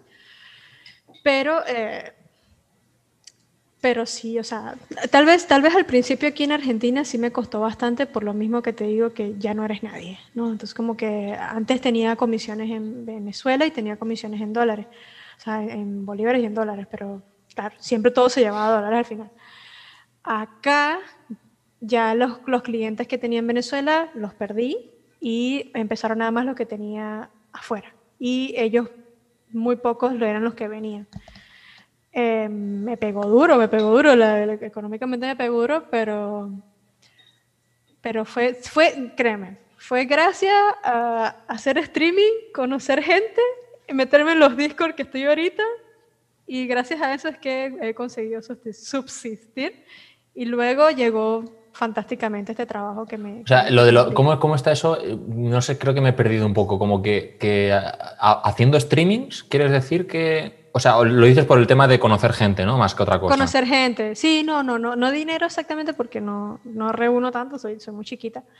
Eh, pero, pero en esa época, como no tenía como que oficio, eh, muchas personas me conocieron a través de Twitch. Inclusive la gente, un amigo mío que está dentro de la industria, que es excelente, eh, nos hicimos muy buenos amigos, fue entrando, en, entrando desde Twitch y fue así como que... ¡oh! impactante. claro, y eso consideras que te ha dado un poco, obviamente, muchas oportunidades, claro. Es que, es que lo principal de un artista, yo digo que es, como que las conexiones. Si tú no te conectas con nadie, que era lo que a mí me pasaba, ¿sabes? A mí, a mí en Venezuela yo no, nadie sabía quién era yo. O sea, y cuando empecé a hablar con gente de afuera y, me empezaron a conocer, recomendaban a uno, recomendaban a otro. Mira, ella te hace tal cosa, te hace lo otro. Funciona así. tuvimos aquí a, Claudio Abraham, no sé si lo conocerás, que es argentino, y, él dijo aquí una frase célebre, ¿no? Que, que es el, el contacto le gana al talento. Totalmente de acuerdo. Totalmente de acuerdo. Es que es así. Mira, hay gente que tiene, o sea, no, no, no por decir que somos la hostia, ¿no? Pero sí, hay gente que tiene menos talento y menos preparación que uno y nada más conociendo el amigo del hermano del que trabajó en, en Ubisoft y ya está trabajando Ubisoft el muchacho. Y, y algunos, algunos, algunos se quejan de esto, pero a mí no me parece, no me parece malo, sinceramente. No, no, la verdad es que no, es es algo natural, es decir, es, cosas que pasan. Tú, quieres referencias ¿no? de alguien que, que, confíes, entonces, pues claro, yo a mí, si ahora, si me pregunta por una ilustradora, yo voy a decir, pues yo conozco a una chica que está en, en Argentina, Mayra, que te puede hacer unos trabajos muy buenos, ¿sabes? y esto no es ningún enchufe, es, es simplemente, no es verdad, es simplemente que yo, hombre, yo soy escultor, conozco ilustradores con los dedos de una mano, por ejemplo. Entonces es como, yo conozco a Mayra que hace estos encargos y tal. Ahora que me has dicho que haces mucho freelancing y todo el tema, llevas toda tu puta vida prácticamente haciendo freelancing, ¿no? Desde Venezuela. Entonces, además tienes experiencia teniendo contratos y, acuerdos, entonces es como, claro, es un ejemplo ahora que hemos hecho de, realmente eso, ¿no? Al revés, ahora mismo tú me conoces a mí y me dices, oye, ¿tú conoces a algún escultor que pueda hacer? Oye, pues no sé, pero hay un chaval en España, me explico. Y, todo y todo funciona así. E, e, son conexiones y, de la manera en cómo te trates con la gente, eh, la manera en que, en que, le ofreces confianza. O sea, no, no, te digo que, ok, te vayas a abrir a todo el mundo, pero tú, tú los conoces por la manera de hablar, por, por, por, cómo, hasta por cómo es su arte, ¿no? Es, es, es así y, y, es eso. Es mm. eso. Y además, además funciona porque si esa persona no rinde o no cumple, al final eres tú el que se pone en evidencia, ¿no? Porque no, tampoco es que sea un cuñadismo, ¿no? No sé, es que yo creo que lo estoy explicando, por, pero yo creo que tú y yo lo tenemos muy claro, pero lo estoy como sobreexplicando por, por si hay alguien que todavía considera que esto está mal o algo y es que es, es esto o, os morís ahí. O sea, lo siento chicos, no sé quién está escuchando esto, pero si piensas, seas tú, sea él o ella, si alguien piensa que tener contactos es, es estar enchufado, pues solo le deseo suerte en la vida con su capa de héroe solitario. Total. Es que no, es que, ¿sabes? Es, que, es, que, es que es imposible. Yo digo, si quieres ser artista, es que inclusive Inclusive la gente que está exponiendo los cuadros en, las exposiciones, en las galerías no es porque, No es oh. porque lo fue él solo y dijo, bueno, sabes que voy a comprar este espacio. No, hermano, fueron amigos del amigo, se fueron a convenciones, fueron a todo eso. O sea, tú quieres ser un, un excelente artista y que le hazte conocer hazte conocer por las redes sociales, hazte conocer por tus amigos, hazte conocer. O sea, yo, yo todavía estoy chiquita, todavía no te digo que tengo 40 mil seguidores. Es más, la poquita cuenta que tenía en Instagram murió por cuestiones de Instagram y ahora nada más tengo ciento y pico de seguidores en otra cuenta. O sea, y de todas maneras yo debería echarle más ganas y, más, y que, que lleguen más personas. Pero es eso, o sea, Comunicación. Pues Mayra, eh, si quieres, yo creo que esto ha sido medianamente conclusivo. Eh, si quieres, te voy a. La, última cosa que te voy a decir es: si quieres tener una especie de mensaje final, después de todo lo que hemos hablado, a una última reflexión o, digamos, esa semillita que te, que te, gustaría dejar plantada aquí, o ¿no? algo que tú consideres que, que deberías expresar o que la gente debería saber de todo lo que hemos hablado, de otra cosa, ¿no? A la hora un poco de, conseguir un poco objetivos, ¿no? Digamos, o, no sé, o afrontar situaciones complejas, ¿no? Siempre enfocado dentro de lo artístico, como tú veas, ¿no? Tú es hable ahora o calle para siempre, ¿no? tiene, tiene usted la última, la, última palabra. Ah, bueno, no, o sea, ¿qué, te podría decir? Mm, a pesar del, universo en el que estés, ¿no? Es, los problemas que tú tienes ahora, los problemas que tú tienes ahora, este, no, son los que, no son los que van a definir quién qué, qué, va a pasar en el futuro, ¿no? Como que trata, trata de que siempre, siempre mirar más allá de lo que, de lo que tú amas, ¿no? Y que y que nadie te diga que no, que no se puede. Todo se puede en esta vida. Todo. Solamente hay que tener amor en lo que haces. Y listo. Bueno, menos a lo mejor los, los, pobres niños venezolanos que no, no habían estudiado. y fíjate que hay gente que ha salido a pesar de eso. claro, fíjate lo que te digo. Increíble. Es una mezcla entre esa voluntad, ¿no? Esa voluntad férrea que a lo mejor has demostrado hoy aquí con nosotros, más por lo cual no hay que estar avergonzado ni muchísimo menos, esa pizca de suerte, ¿no? ese factor. Yo estoy seguro de que hay muchas cosas que te han pasado que, que, te dices a ti misma, me ha tocado la lotería. O sea, esto, ¿no? es como... Es que, sí. Hay, hay, cosas, o sea, nos gustaría decir en, en, futuras entrevistas o a nuestros nietos nos gustaría decir, no, no, no, tu abuela o tu abuelo o tu padre o tu madre se lo ocurrió todo. No, no, no, no. O sea, yo soy el primero de todos, por supuesto, que si alguien le entrevista algún día voy a decir, yo, hay, la mitad de las cosas han sido puta suerte. Y no me avergüenzo de decirlo. He currado y sigo currando y tú has currado, ¿no? Pero hay esas pequeñas circunstancias que dices, tío, es que esto ha sido regalo del cielo, ¿no? Esta circunstancia o este momento. Sabes que la, suerte, la suerte se hace, ¿no? Con la actitud. Claro. O sea, si, o sea, por ejemplo, ¿cómo, cómo, llegué a confesarte todas esas cosas? Por tu actitud por la actitud en la que tratas a las personas con ese interés, eso se refleja en la otra persona y quiere darte más. Entonces, haz las cosas, haz las cosas con buena actitud.